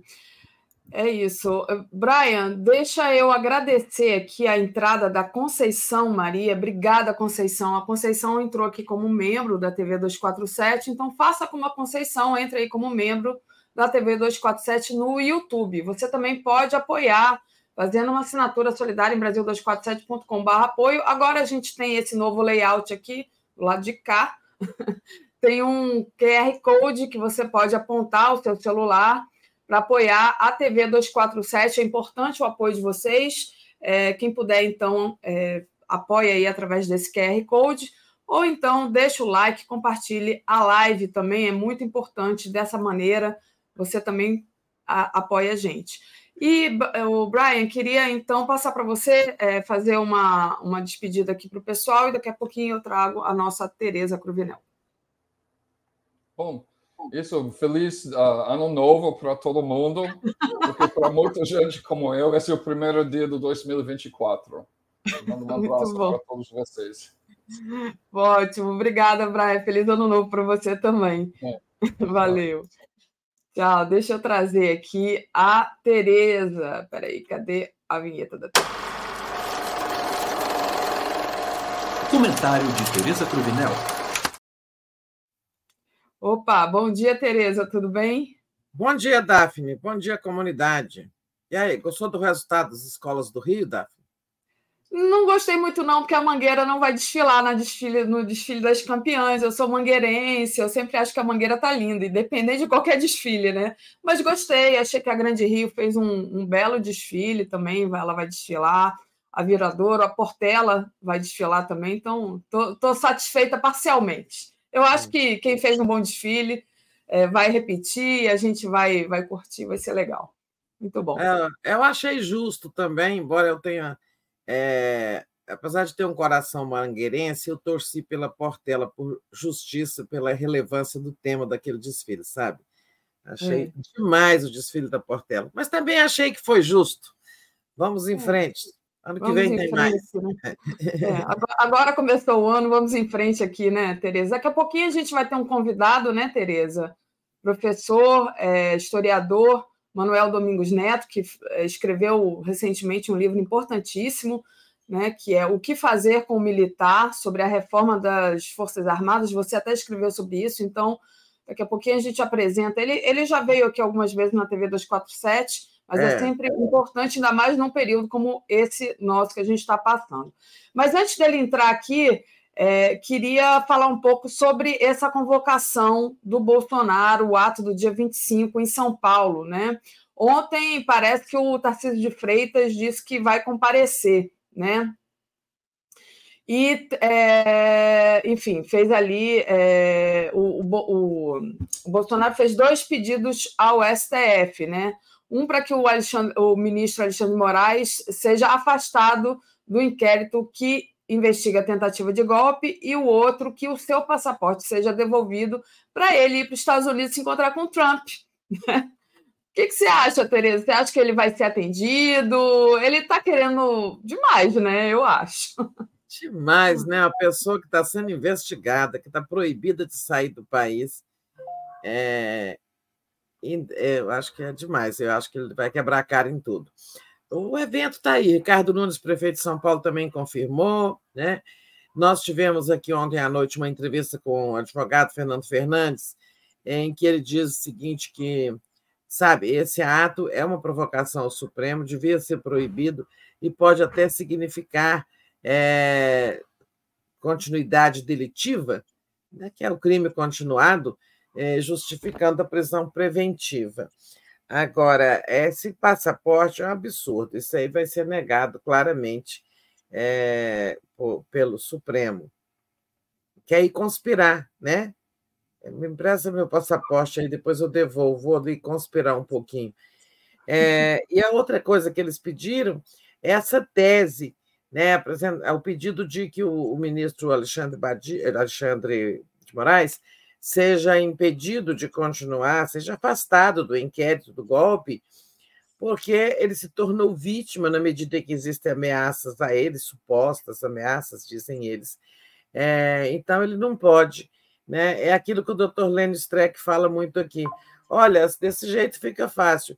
Se um advogado está investigando a mim e algumas pessoas ligadas a mim, a gente faz uma ameaça de morte para ela, e aí a gente fala: esse juiz está impedido, porque ele, como vítima, não vai ter isenção.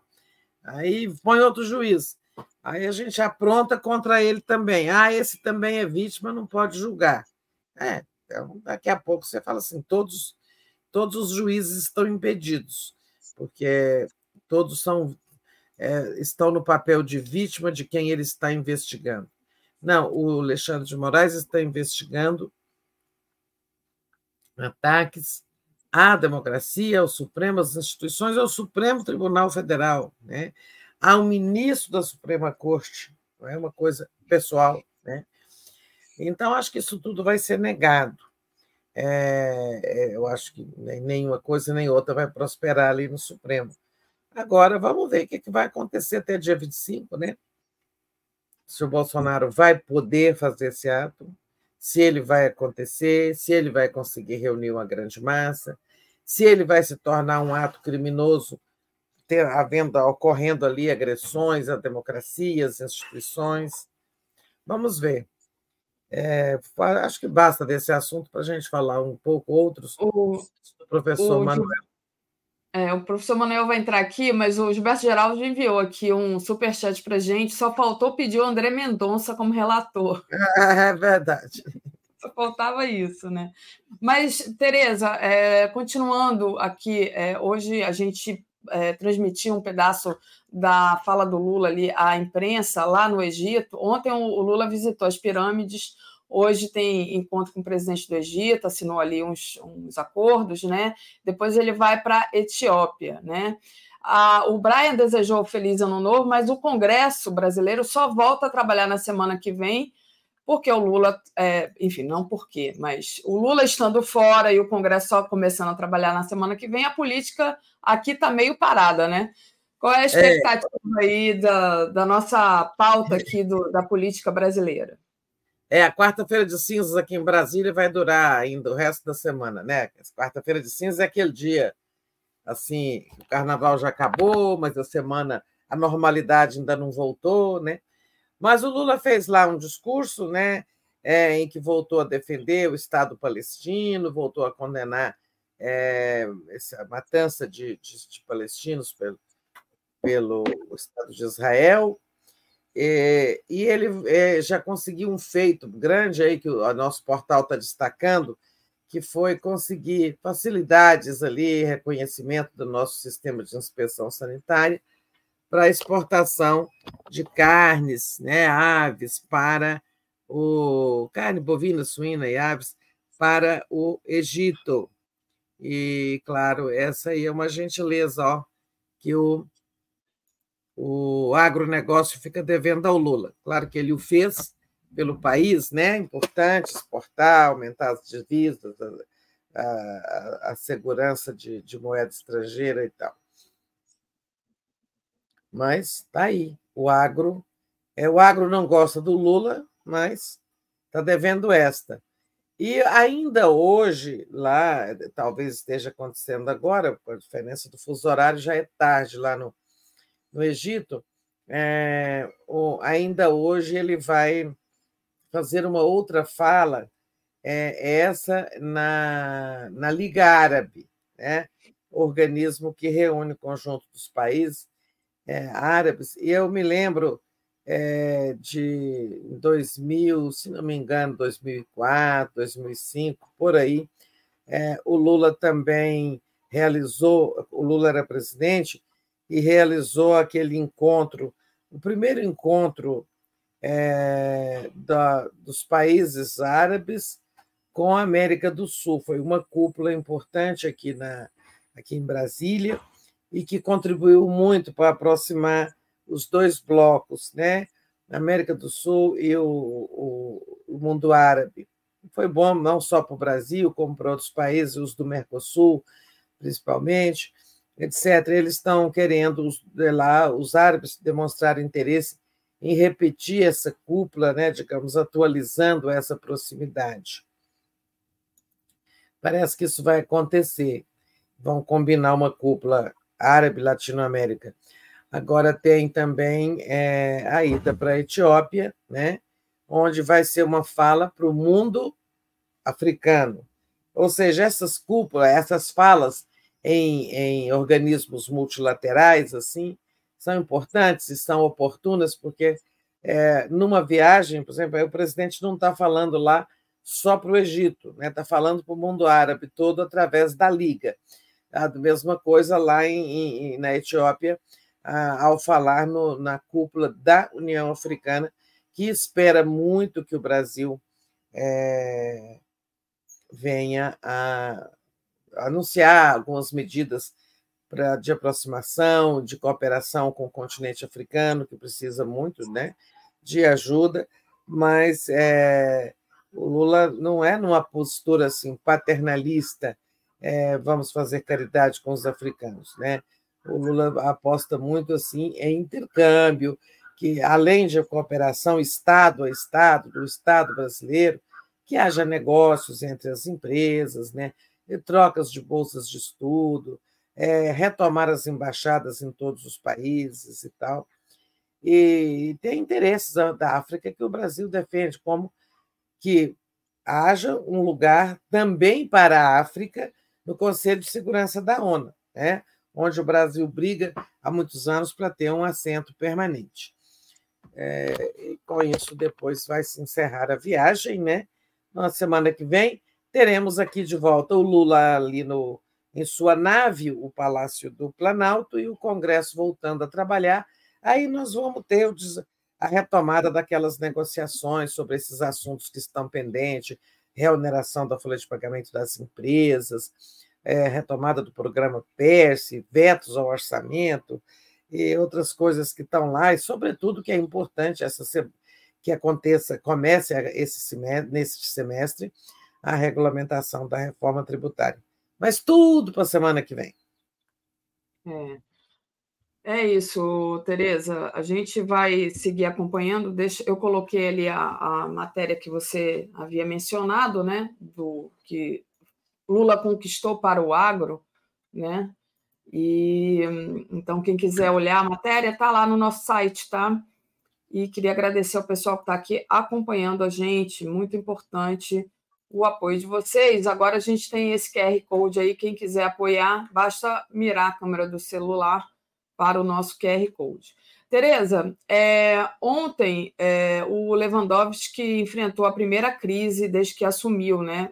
Teve fuga de dois presos de alta periculosidade do presídio de segurança máxima em Mossoró. É, a, a gente viu que o Lewandowski nomeou um interventor para o, esse presídio de segurança máxima em Mossoró, né? Já teve nota divulgada pelo Ministério é, com afastamento da diretoria, afastamento imediato da diretoria. E é, também o governo vai rever protocolos em presídios federais. Como é que você está vendo essa crise enfrentada aí pelo ministro Lewandowski, Tereza? Olha, é, foi, foi muito grave, foi muito, é, digamos, é uma notícia muito importante pela sua gravidade porque nunca antes houve fuga de presídios federais. Esses presídios de segurança máxima que começaram a ser criados num governo passado do Lula, né? É, e que são assim uma espécie de, é, sabe, salvaguarda quando tem problemas criminosos muito perigosos e tal, é, manda para as prisões federais de segurança máxima. Então, não são prisões estaduais. Este não é problema dos estados, diferentemente de muitas outras coisas que acontecem nessa área de eh, segurança, violência e criminalidade.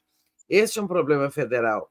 E é ruim, porque passou a ideia de que os presídios federais, que eram considerados invulneráveis, né, agora têm falhas de segurança. Então, claro que o governo tem que responder é, com dureza, com essa investigação para apurar o que houve. É o primeiro pepino, realmente, para o ministro Lewandowski, que já mandou fazer a intervenção, está se investigando, né? Houve colaboração interna? Se houve, é grave, é corrupção de, de servidores do sistema de segurança, né? É, ou se não houve, foi apenas assim um conjunto de circunstâncias, como o fato de estar havendo uma obra ali no pátio da penitenciária, esse foi um conjunto de circunstâncias que facilitou a fuga desses dois facínoras, são dois facínoras, que lá no Acre eles participaram de uma rebelião num presídio que levou à morte violenta de alguns outros presos, mas eles fizeram atos muito terroristas, sabe, lá dentro da prisão. Mas, enfim, enfim, é, vamos é, torcer para que o ministro Lewandowski resolva, é, é consiga esclarecer o que houve, né, e ver sejam tomadas as medidas é, necessárias. Esse assunto da segurança no Brasil é uma coisa que está aí exigindo que o novo ministro, nem continuidade ao que fazia o Flávio Dino, é, tenha aí, é, digamos, anuncie novas medidas dentro dessa linha de fortalecer o sistema único, a cooperação entre é, o governo federal, os estados, os municípios, para a gente vencer isso, né? Para deixar isso. Agora, houve alguns episódios de violência, crimes durante o carnaval, etc., mas é, pouco se falou disso. Diante da grandiosidade da festa, do imenso número de pessoas que participaram, eu achei que o carnaval foi relativamente pacífico, sabe? Porque você vê uma notícia de um caso ou teve assalto ali e tal, tem, sempre tem mas é, foi é preciso reconhecer isso, foi relativamente pacífico diante das multidões que fizeram o carnaval no Brasil, né, Daphne? Sim, com certeza, Tereza. E lembrando também que existe uma grande manipulação dessa mídia corporativa. Nunca me esqueço que antes da intervenção federal aqui no Rio, é, eles soltaram, ficavam rodando na mídia corporativa como se você não conseguisse sair na rua do Rio de Janeiro, é. que você ia ser arrastado e levado por um arrastão. E eu me lembro que eu não morava no, no Rio nessa época, e a minha mãe falou assim: Nossa, mas eu estou andando na rua tão tranquilamente, quando a gente liga a televisão, parece que você vai ser assassinado a qualquer minuto aqui, não está assim, não. Né? Então, eles, eles também criam essa, esse terror. Né? Carnaval é, sempre é. tem violência porque é, é muita gente na rua, digamos assim. Né? É. E, Deixa... e Copacabana, né? É, em dezembro, né? É, em dezembro era assim, você ouvia a mídia, e eu fui ao Rio e estava em Copacabana e falei até aqui no ar, olha, gente, eu estou em Copacabana, andei por Copacabana, não vi nenhum assalto, mas falavam como se o Copacabana fosse assim um lugar que você não pudesse descer, que você ia ser assaltada, né? É, não, e é uma experiência que eu tenho de morar fora do estado. E assim, eu era professora e, as, e os meus alunos falavam assim: Deus me livre, professora, ir para o Rio de Janeiro. É muito violento. Assim, gente, mas é, aqui é mais violento de, claro, você pegar a estatística, né? Mas as pessoas não, não viam. Isso atrapalha muito o turismo também, né? O turismo no carnaval, o turismo do Rio. É muito complicado isso. Não estou dizendo que o Rio não, não tem a violência, não, gente. Tem mas é, às vezes, politicamente amplificado para o mal, digamos assim, né? Davi, lê esse superchat aí do Ricardo é, e outros que você tenha. Leio sim. É, o Ricardo diz: será que Bolsonaro está dando a última cartada para provocar a sua prisão em flagrante é, de forma a teatralizar o ato e mobilizar a base? Eu acho que o Ricardo, essa suposição de Ricardo, ela, ela é pertinente, né, Tereza? E você? Então, é, é por causa dessa história. Pode-se ou não proibir esse ato do Bolsonaro? Né? O doutor Fernando Fernandes dizia ontem que o Supremo pode proibi-lo, alegando que seria uma continuidade delitiva. Mas eu penso aqui como o Ricardo Souza, sabe? É, o, o, o, o, Supremo, né, o ministro relator do Supremo, o, Alexandre de Moraes, é, não deve cair nessas esparrelas assim, eu acho, de, sabe, é, provoca uma prisão preventiva. É, eu acho que é isso mesmo que o Bolsonaro pode estar cavando. Sabe, eu vou provocar o Supremo, porque eu já disse aqui que já ouvi de gente próxima ministro do Supremo que não a ideia é não ter prisão preventiva ou temporária, deixar para prender o Bolsonaro só quando ele for condenado, julgado e condenado com todo o direito de defesa, com todo o devido processo legal e tudo mais, para que não haja esperneio, essa coisa toda de vitimismo, etc. Aí ele fala: vou fazer um ato, vamos ver se eles me prendem. Né? E, e aí, ao ser preso preventivamente, quais vêm os argumentos? Desrespeito ao, ao direito à liberdade de expressão, né? perseguição, é, preso antes do devido processo legal. Né? Aí vem uma série de argumentos para fazer do Bolsonaro uma vítima, coesionar sua base, fortalecer sua, é, sua liderança nesse setor de extrema-direita e debilitar a crença na justiça, dizendo que essa é uma justiça que persegue por razões pessoais, por razões políticas e outras e tal. Também acho que concordo com o Ricardo Souza que preciso ter muito cuidado para não cair nas armadilhas do Bolsonaro. Verdade. A Silvia diz que não vamos botar azeitona na empada do inelegível.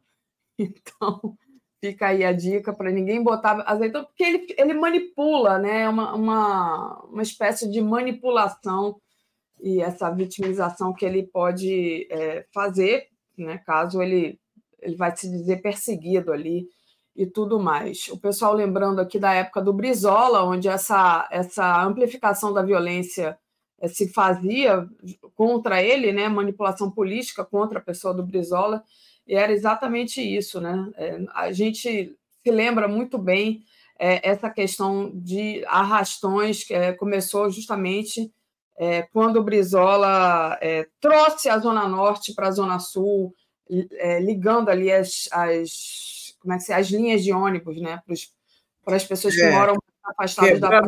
O isolamento, né, tornando a praia acessível aos mais pobres, né? O pessoal não gostou. Mas, é, Tereza, deixa eu. A gente ainda está esperando aqui a, o professor.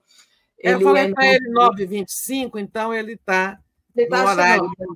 É, tá no horário combinado, mas é, eu até passei a mensagem para ele a hora que ele quiser ele Sim. pode é, entrar. Mas, enquanto Exatamente. isso, a gente pode falar de algum assunto outro aí. Sim. É, então, eu, eu, eu queria mostrar para vocês aqui é, o Lula, quando ele fez esse discurso, rapidamente aqui antes do, do professor entrar, quando ele fez essa fala para a imprensa lá no Egito, ele trouxe a questão novamente, a questão do Estado palestino né? Ele fala assim: não haverá paz sem um Estado palestino convivendo lado a lado com Israel. Mais uma vez, assim, de forma é, tranquila, ele se posiciona a respeito desse assunto, né, que é de interesse do mundo inteiro, né? Parar com esse massacre do povo palestino. Você viu a, a fala do Lula para a imprensa, Tereza? Você chegou a acompanhar? Não, eu não vi, eu não vi, Daphne. Se você quiser recordar aí. Não, é isso. Eu, eu, eles, a gente deu matéria aqui, vou colocar aqui na nossa. Foi na mesma linha desse discurso, né? Isso. Ele, ele já aqui. fez um discurso lá hoje nessa linha, defendendo o Estado, os dois estados. Não é verdade? E Exatamente. Também... Diga. Então, é o seguinte, essa fala à imprensa foi na mesma linha de um discurso que ele já fez hoje, né? É, e aí ele se posicionando, né? Mais uma vez o Lula se posicionando, lembrando que foi o Egito que abriu a passagem lá para a repatriação dos brasileiros. Então acho que é bem importante esse posicionamento do Lula, né? Mais uma vez com a sua política altiva e é como é que é altiva e ativa. É. Agora aí ele vai ser mais enfático sobre isso lá na África Tá? A África né, tem esse, toda essa postura da África do Sul, que é, tem feito denúncias, já fez a segunda contra Netanyahu, lá no, na, contra o Estado de Israel, na, na Corte Internacional de Justiça, né, por essas agressões, por essas violações todas, porque o Egito tem uma posição assim é, complexa em relação a Israel. Primeiro, eles fizeram um acordo de paz, foi o primeiro país árabe que fez um acordo de paz com Israel, lá naquelas guerras anteriores, 67 e tal. E o Egito não gosta do Hamas, porque o Hamas é parceiro da Irmandade, Irmandade, Irmandade é, como é esse nome dessa religião, hein? É, Vamos ver se do islamismo, é... mas não é Irmandade Islâmica, como é o outro nome da religião islâmica? Ai, é? Tereza. Ah, eu esqueci o nome da organização, mas é. Então, é que é essa. Me ajuda essa, aqui. Não, esqueça, não tem problema. É, é essa. Tem um, então, assim, Israel não é exatamente um país com posições parecidas com a do Lula, né? Eles agora estão incomodados com Israel, porque, sabe, as fronteiras dele ali estão bombardeando as fronteiras e tudo mais.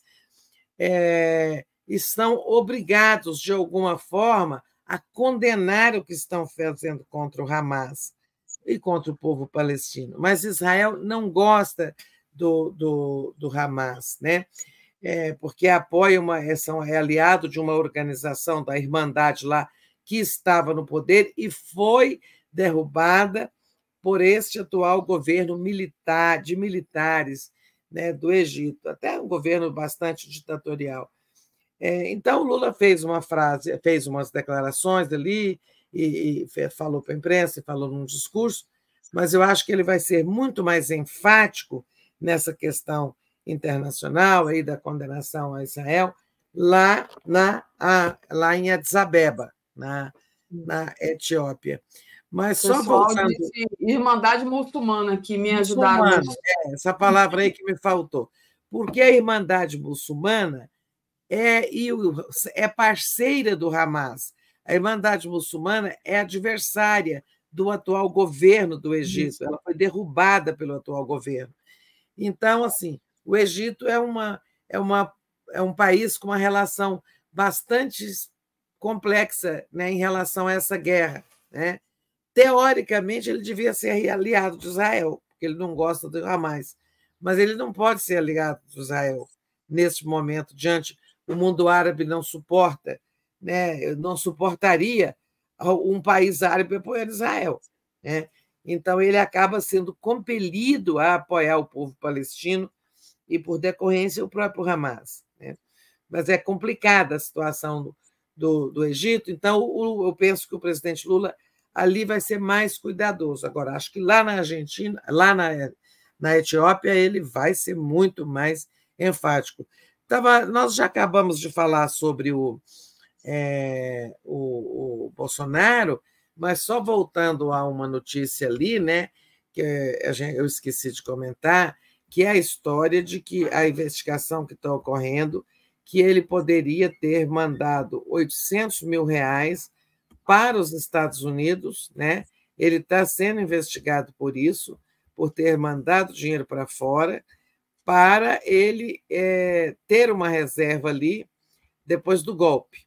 Né? Se o golpe, por exemplo, desse certo, tudo bem, ele repatria. Se não desse, ele ter como viver e tal. Em suma, os crimes do inominável são, é, são né, inimagináveis e ilimitados. Né? É uhum. interessante um, um, um, editorial, a gente tem destacado os editoriais, é, certas matérias, certas posições, por exemplo, na mídia, é, especialmente da Folha de São Paulo, tentando, digamos, aliviar para o Bolsonaro, passar um pano. Olha, ele cometeu crimes, mas não tantos, né? é, quem sabe, e aquilo que a gente discute, estará o, o, estarão as elites pensando em salvar, deixar uma porta de escape para o Bolsonaro, porque, quem sabe, ele pode ser útil como líder da direita, da extrema-direita, mais adiante, se não surgir ninguém da direita, as elites que desejam uma, uma direita mais limpinha, né? não golpista. Mas o Estadão, que está sempre aí fazendo editoriais contra o governo Lula, fez um editorial hoje que nós estamos destacando na home. Bolsonaro é um golpista de corpo e alma, diz o Estadão editorial. Então, é aí até, digamos, uma divergência de posição entre os dois grandes jornalões paulistas, porque a Folha, sempre que pode, está aliviando ali pro, é, pro, para o, o, o, Bolsonaro. Né? É, como diz o Gilberto Cruvinel, depois da dita branda, está querendo criar o Bolso Brando. É isso. Tereza, deixa eu agradecer ao Carlos Alberto Veloso Lopes. Vão deixar rolar a manifestação golpista novamente. Então, o Estado se prepare para prender do palanque ao chão todos os participantes, pois ataques virão. Se fosse o PT que estivesse tentando o golpe, a gente estava morto, torturado ou preso.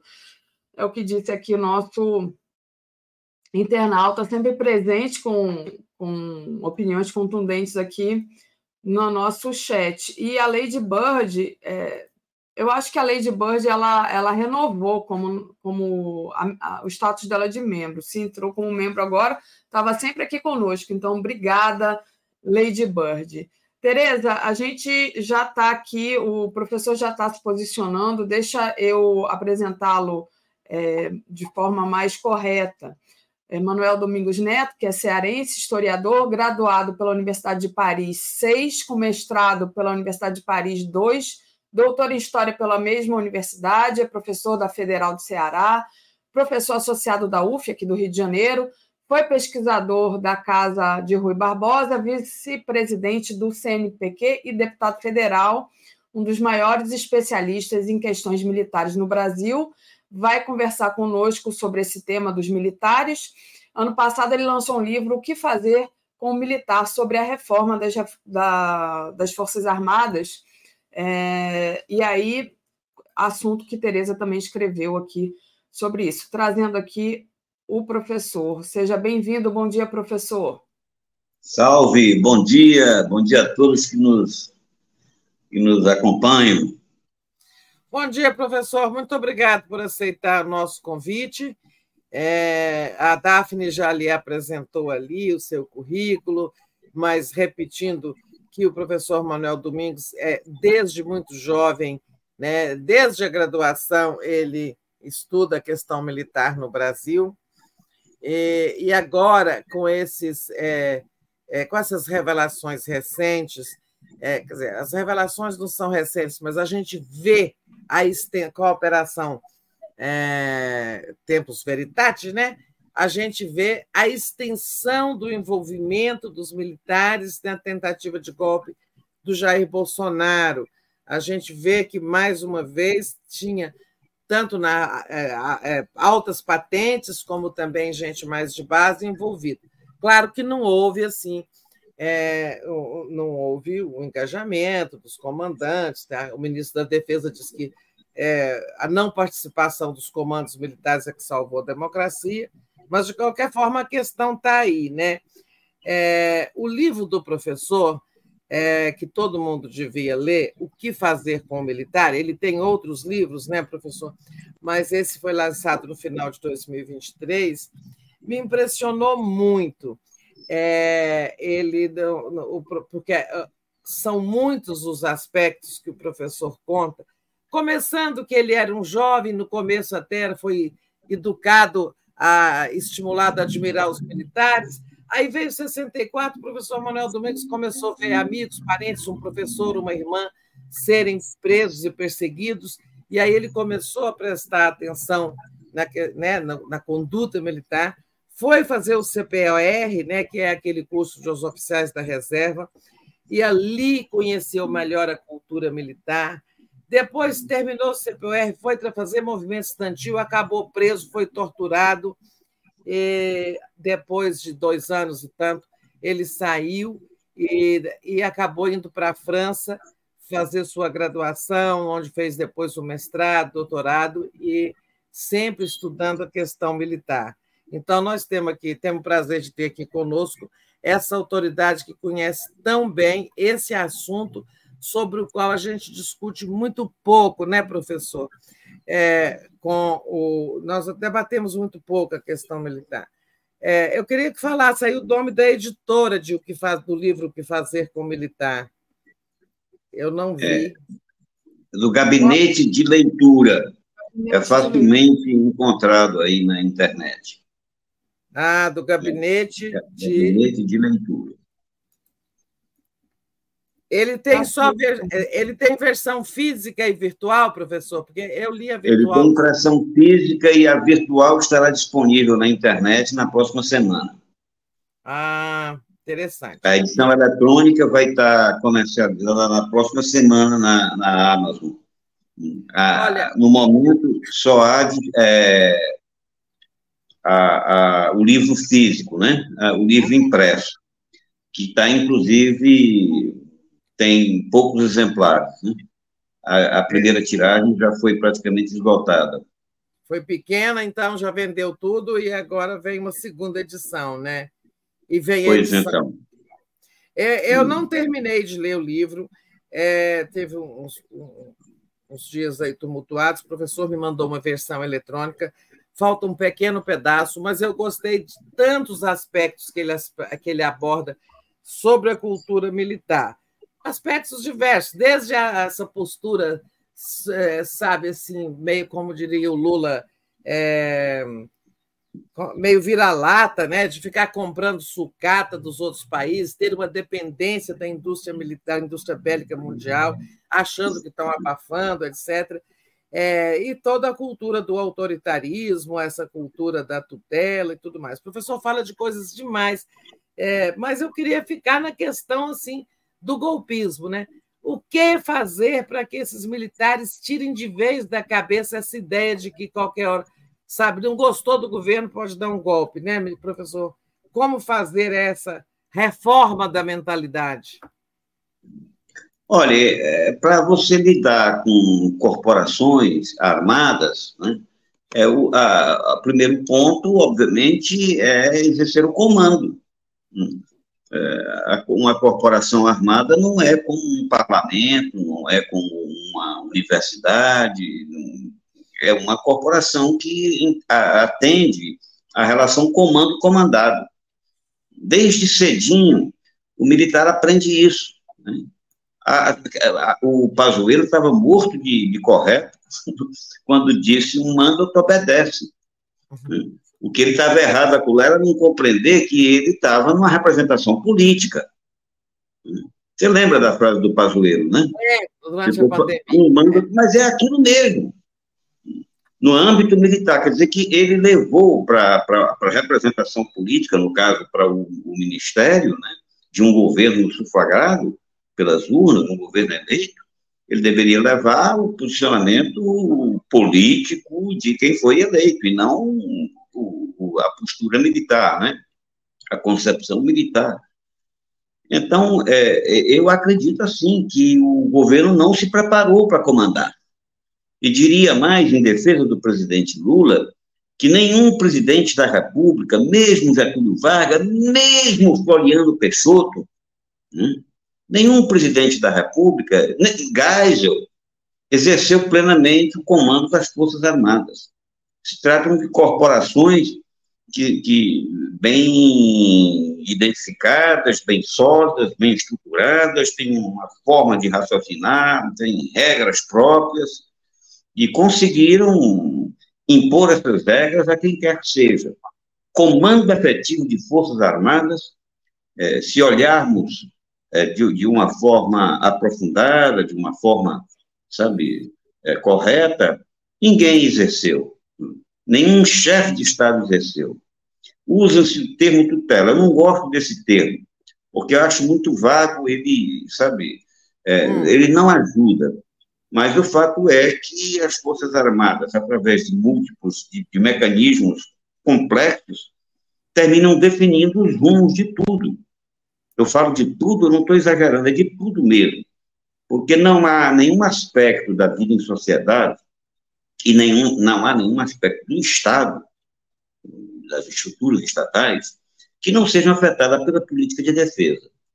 E quem comanda a política de defesa? Teoricamente, o presidente da República é o comandante em chefe das Forças Armadas.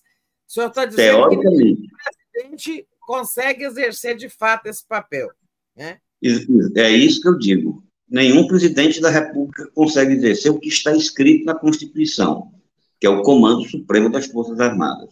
E Lula agora, sabe, o fato de, de, o, de o, o Múcio, o ministro Múcio, se apresentar como representante das Forças Armadas diz tudo, não é preciso nenhum argumento além desse. Né? Ele está ele tá lá corrompendo as eleições. De uma Ele lapada. deve- é, o ministro da Defesa ele deve ser um representante é do presidente da República. É. Obviamente, ele deve, ele deve falar pelo poder eleito. Nenhum general foi eleito. Quem foi eleito foi o Lula. né? Se o ministro fala pelo Lula, então o ministro fala pela maioria da sociedade que, que sufragou o Lula. né? O ministro não pode ser representante de, de corporações, tanto, tanto mais que é o presidente do sindicato, né, professor? Parece Então. o presidente do sindicato, né? É, é isso. A imagem foi muito boa, Tereza. A imagem foi boa. E, e- e sendo, sendo o seguinte, é um sindicato com uma tendência predominante, que é a tendência terrestre. Porque não há que se comparar a capacidade do Exército relativamente à da Marinha e à da Aeronáutica. Então, é o comando do Exército que define efetivamente os rumos da, da defesa nacional, que, repito, está intrinsecamente relacionada a todos os domínios da vida social. Se houvesse tempo, eu poderia dissertar mais acerca disso.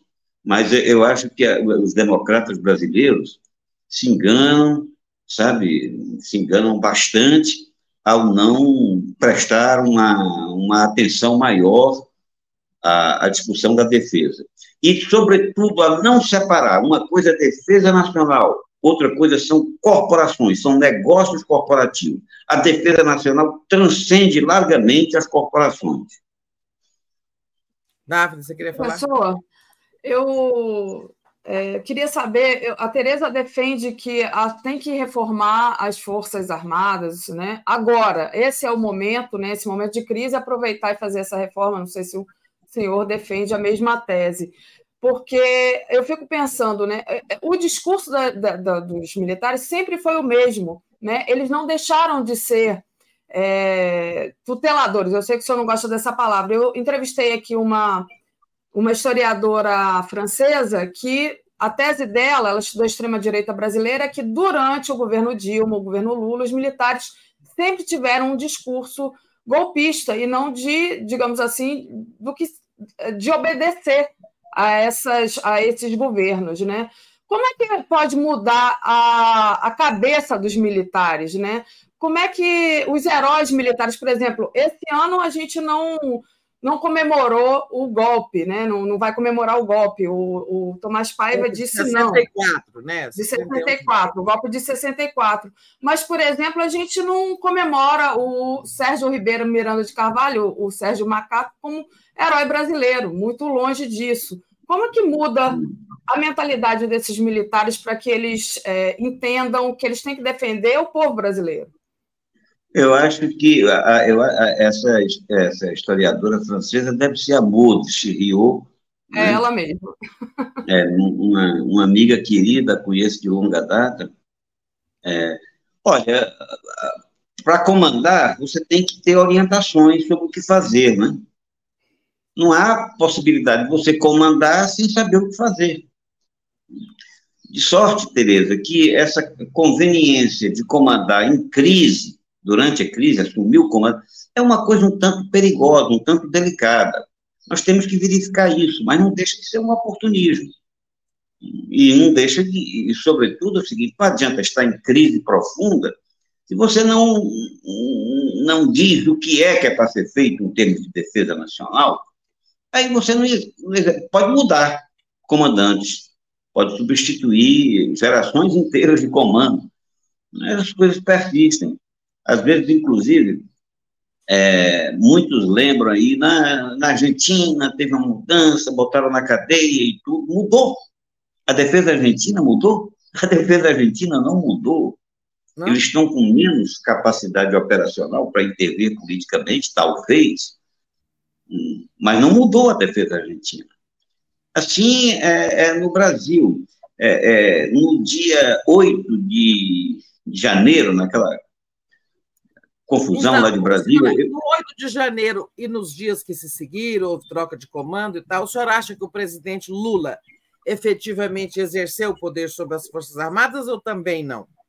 Claro que não exerceu. Naquele dia, na noite daquele dia, eu me lembro de um artigo que eu escrevi, que circulou bastante, eu disse, assuma o comando, presidente. Eu lembro. Mas acolá, veja, acolá eu disse, interfira para evitar coisa pior, mas o comando efetivo, olha, comanda quem orienta, quem diz o que é, que é para fazer. E o governo não está preparado para isso.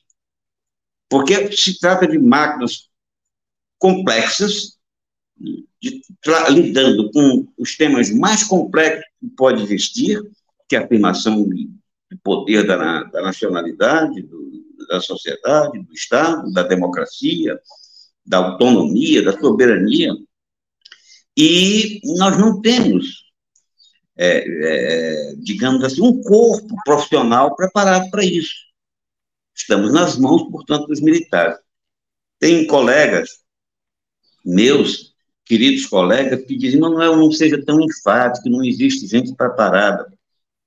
Claro que há centenas de pesquisadores, né? mas há que se fazer uma distinção a maior parte é preparada para discutir defesa nacional.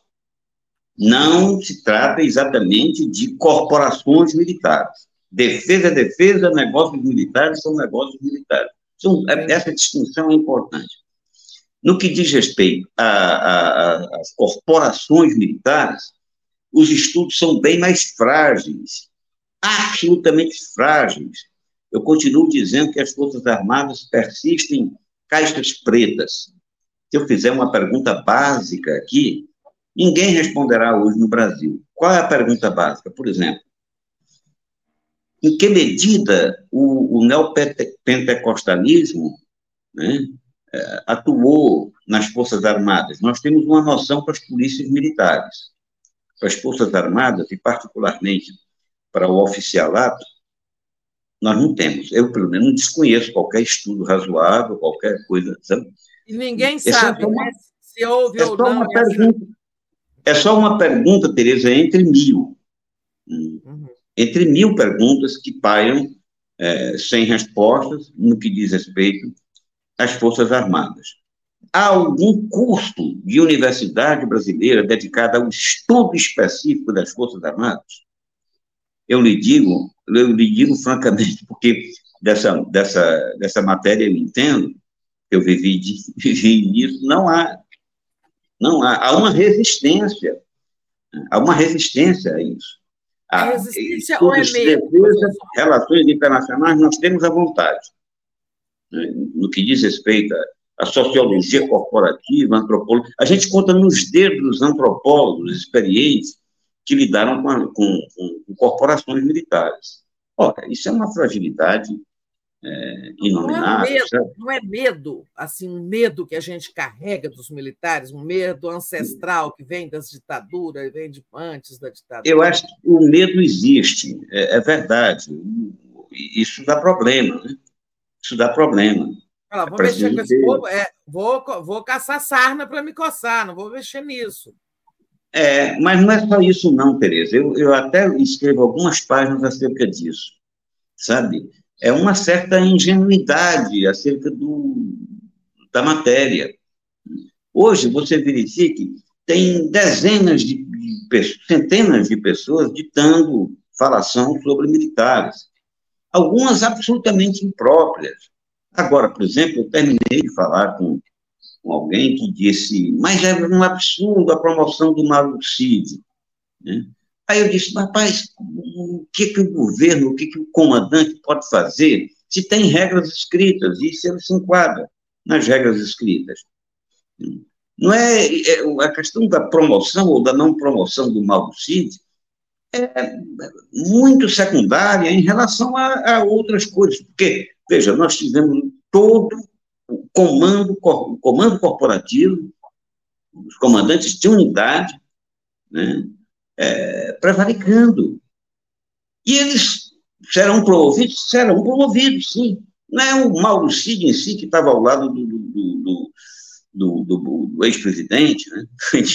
A gente vacila até na hora de dizer o nome do cara como o genuíno que nunca diga, eu falo em nome nada. É, a Daphne também não diz, não. É. Eu, eu, eu, tento não dizer. Professor, a gente é. tem uma pergunta aqui do nosso internauta, Juan Rojas. Ele, ele diz: pergunta para o professor: as Forças Armadas brasileiras estão infiltradas pelos Estados Unidos desde a época da Guerra Fria? não, não estão infiltradas em absoluto. Né? Elas integram o esquema, integram formalmente, institucionalmente, o esquema de poder do Pentágono. Ela é profundamente dependente, ela não consegue voar, atuar em terra, atuar no ar, no mar, né? sem essa, esse, essa relação estreita né, em, a relação de fornecedor e, e, fornecido, é essa relação. Né? E quando você vende armas, você vende compromisso, você vende ideologia, você vende. Ninguém vai vender armas para quem não assume compromisso, sabe? É assim que, que se faz. Professor, essa dependência que você está apontando justifica aquela afirmação frequente de que uma das coisas que levaram os comandos a não entrar no golpe Quer dizer, eles se calaram, mas também não entraram, ficaram ali no muro, né? Freire Gomes ficou no muro, né? Tolerou os acampamentos, mas também não entrou no. não botou tropas no golpe, então ficou no muro. Mas essa história de que o aviso dos Estados Unidos que se dessem golpe não teriam apoio americano, isso foi muito importante, né? exatamente por essa dependência que o senhor está apontando. Não há dúvida, Tereza. Não há dúvida. Não era de interesse do governo norte-americano desestabilizar o Brasil naquele momento, sabe? Atingir instituições. Né? Inclusive, acho que houve descompasso aí.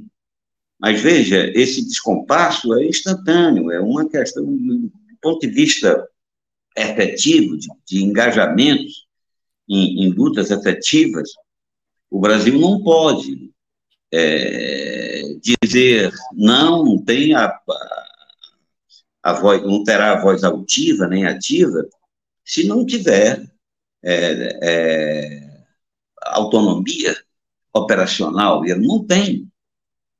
Não tem. Até a capacidade de observação, que é um ponto fundamental em qualquer atividade militar, até a capacidade de observação, Daphne e Tereza, é, é limitada, porque não dispomos de aparato para tal.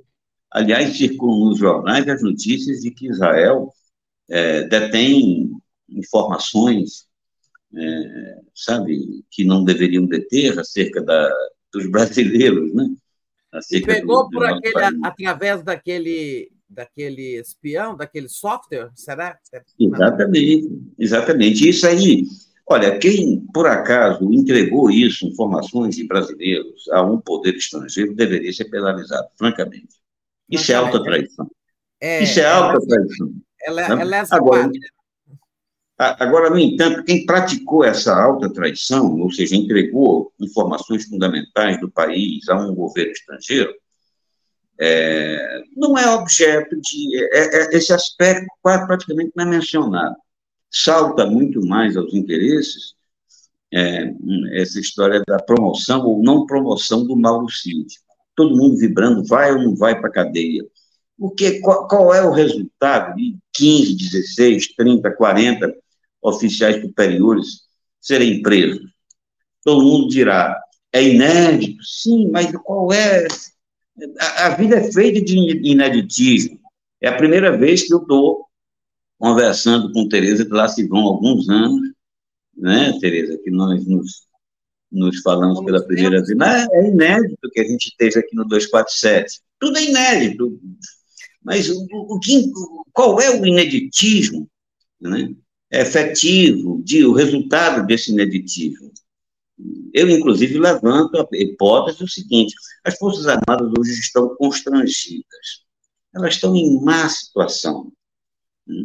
elas estão e buscam alternativas, buscam não saúde. É a hora, não é a hora de aproveitar esse constrangimento? É, você escreveu forma. isso, Tereza. Você escreveu isso, e eu peço a você uma reflexão. Né? É, isso pode ser, sim, isso conta. Mas o diálogo com o militar não pode ser baseado em situações peculiares, em instantes, em momentos, em contingências pequenas, hum. contingências que passam. O diálogo com o militar deve ser um diálogo franco. Mais importante do que aproveitar um instante de fragilidade na imagem que pode ser recuperada, será dizer o seguinte: Comandante, vamos fechar os escritórios em Washington, eles são muito dispendiosos. Hum? Vamos efetuar nossos pagamentos em, em, sabe, de outra forma. Comandantes, vamos produzir é, nossos próprios satélites e nossos lançadores.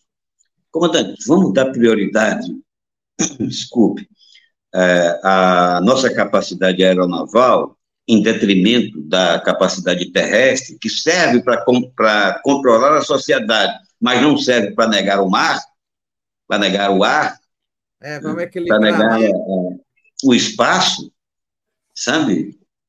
Eu acho que isso é muito, muito mais relevante, não se compara. E a isso eu chamo de comando efetivo das Forças Armadas. É dizer como elas, o que é que, a, a que se destinam efetivamente a que se destinam as Forças Armadas, se é ao, enfrenta, ao enfrentamento de, do, do, do, estrangeiro agressor, potencial agressor, sabe? se é para garantir voz ativa ao Brasil, então, sinceramente, vamos reorganizar, o, vamos redistribuir a, as verbas, vamos redistribuir os equipamentos, vamos eh, Aí você pega e muda a mentalidade. Querer mudar a mentalidade por dentro, sem mudar a destinação, me parece é, enxugar gelo. Então, me diz uma coisa: se o senhor fosse presidente da República, digamos, é, e independente da. e a conjuntura fosse normal, não tem golpe, não teve tentativa de golpe, nada. Se o senhor fosse como presidente da República, é, quais as mudanças mais importantes? Vamos dizer quatro, três ou quatro mudanças muito importantes que o senhor falaria. Comandante, vamos mudar isso, isso e aquilo. Quais seriam essas mudanças mais importantes que o senhor faria? Chamaria a comunidade científica, os ministérios pertinentes à produção do conhecimento e de, de indústria, né? E chamaria os comandos militares e diz, vamos ganhar autonomia em armas e equipamentos, porque é uma vergonha que um país do porte da, do Brasil né, não disponha de equipamentos, autonomia básica em armas e equipamentos. Vamos preparar a sociedade para sermos autossuficientes em, em, em, coisas básicas, do contrário, qualquer cerceamento do nosso comércio nos dobrará. Um, um cerceamento elementar, por exemplo, não pode mais vender tal coisa para o Brasil, aí os brasileiros vão passar necessidade. Né? Não está certo nisso. Então é por aí. Agora, isso tudo, eu estou falando de, de coisas bem abrangentes, isso tudo demanda, como eu insisto no livro, estudo especializado. É, eu tive a ocasião de me dirigir ao presidente da República antes dele ser eleito, né? há muito tempo antes dele ser eleito, dizendo: é, Lula, é preciso, é preciso estudar, ninguém comanda o desconhecido. Como comandar o desconhecido? Lamentavelmente não houve é, tempo hábil, não houve clareza, não houve luz para compor. Não, sequer houve transição né, nessa área. É. Né? Então, conheci. Hoje, Tereza, é, a, a, os documentos básicos da defesa nacional, é a estratégia de defesa e a política de defesa, ele, eles estão sendo reelaborados. Não há uma notícia de jornal. A sociedade desconhece quem está fazendo isso. Mas eu sei que o pequeno grupo interministerial reunido teve que ter aprovação, nome por nome, do Estado-Maior Conjunto. Ou seja, são pessoas autorizadas pelos militares a dar algum pitaco na defesa nacional. Civis, né? Esses civis que participam da. Civis, os civis que participam. Você fala, inclusive, que a política de defesa deve ter uma participação bem maior dos civis e não ser uma coisa só exclusiva das Forças Armadas, né? Não, eu acho que é eminentemente política. Se há um, uma das coisas centrais no meu livro, é isso. É. Defesa é defesa. Negócios militares são negócios militares. Agora, se fica dizendo, por exemplo, tá, muito colega meu fala ainda, e sobretudo os partidos de esquerda, de, é preciso reformar o ensino. Meu Deus! Quem é que tem capacidade de reformar o ensino? Na medicina. Você acha que Na é medicina é o médico, na engenharia é o engenheiro, no militar é o próprio militar que tem que, tem que ter essa capacidade, que tem essa capacidade de reformar ou não reformar. Agora, a, a engenharia servirá para quê? Para consumir produtos externos? A medicina servirá para quê? Para atender às necessidades efetivas da sociedade? O militar servirá para quê? Para controlar a sociedade ou para encarar o estrangeiro? A partir disso é que o militar vai se virar para, sabe? E uma das coisas que será, obviamente, alterada, porque há muita ilusão em relação aos militares, essa história de ensino. É, eu tenho um colega que deu, deu aula pra, durante muitos anos em escolas militares. Não significa necessariamente que ele entenda de, de, de, de, de Forças Armadas. Porque, veja, a educação militar não é feita por preleções, por aulas, sabe, por livros. Ela é feita cantando, marchando, adorando ícones. É assim que é feita, por gestos padronizados, sabe? Por uma convivência diária que molda o comportamento, molda a reflexão, molda o pensamento, molda, sabe? Por uma série de regras não escritas. É assim em todo o mundo, agora e desde e há milhares de anos. Então, não dá para você dizer, vamos mudar o ensino militar, isso é ingenuidade, meu Deus. É absoluta ingenuidade. Professor, aprendi essa. A Daphne, que é a dona do relógio. É, eu, a gente tem que encerrar, já está começando agora o programa da Regina Zap e do Mário Vitor, Carnaval, Folia e Saúde Mental.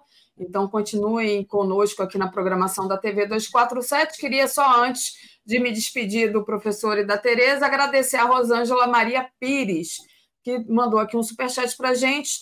Estadunidenses não apoiaram o golpe, dizem. Forças Armadas são subalternos aos norte-americanos das Américas, somos todos nós. Lula deve assumir a soberania brasileira, comandando as Forças Armadas, submetê-la a ele. E o Ivo mandou um superchat agradecendo aqui e indicando o livro do professor O que Fazer com o Militar. É, obrigada, Ivo. Um beijo para você. Então, é, eu queria agradecer a presença do professor. Obrigada, Tereza. A gente vai encerrando por aqui. Professor, muitíssimo obrigado. Você vai voltar aqui para a gente falar mais desse tema. Realmente você é um manancial. É, eu, se eu fosse presidente, chamava para ministro da Defesa, tá? Obrigadíssima e até a próxima para você voltar aqui, que eu quero conversar mais, compartilhando a conversa com nossos internautas. Obrigada. Muito obrigado, é um prazer. Obrigada. Uma honra também. Obrigada. Vamos combinar.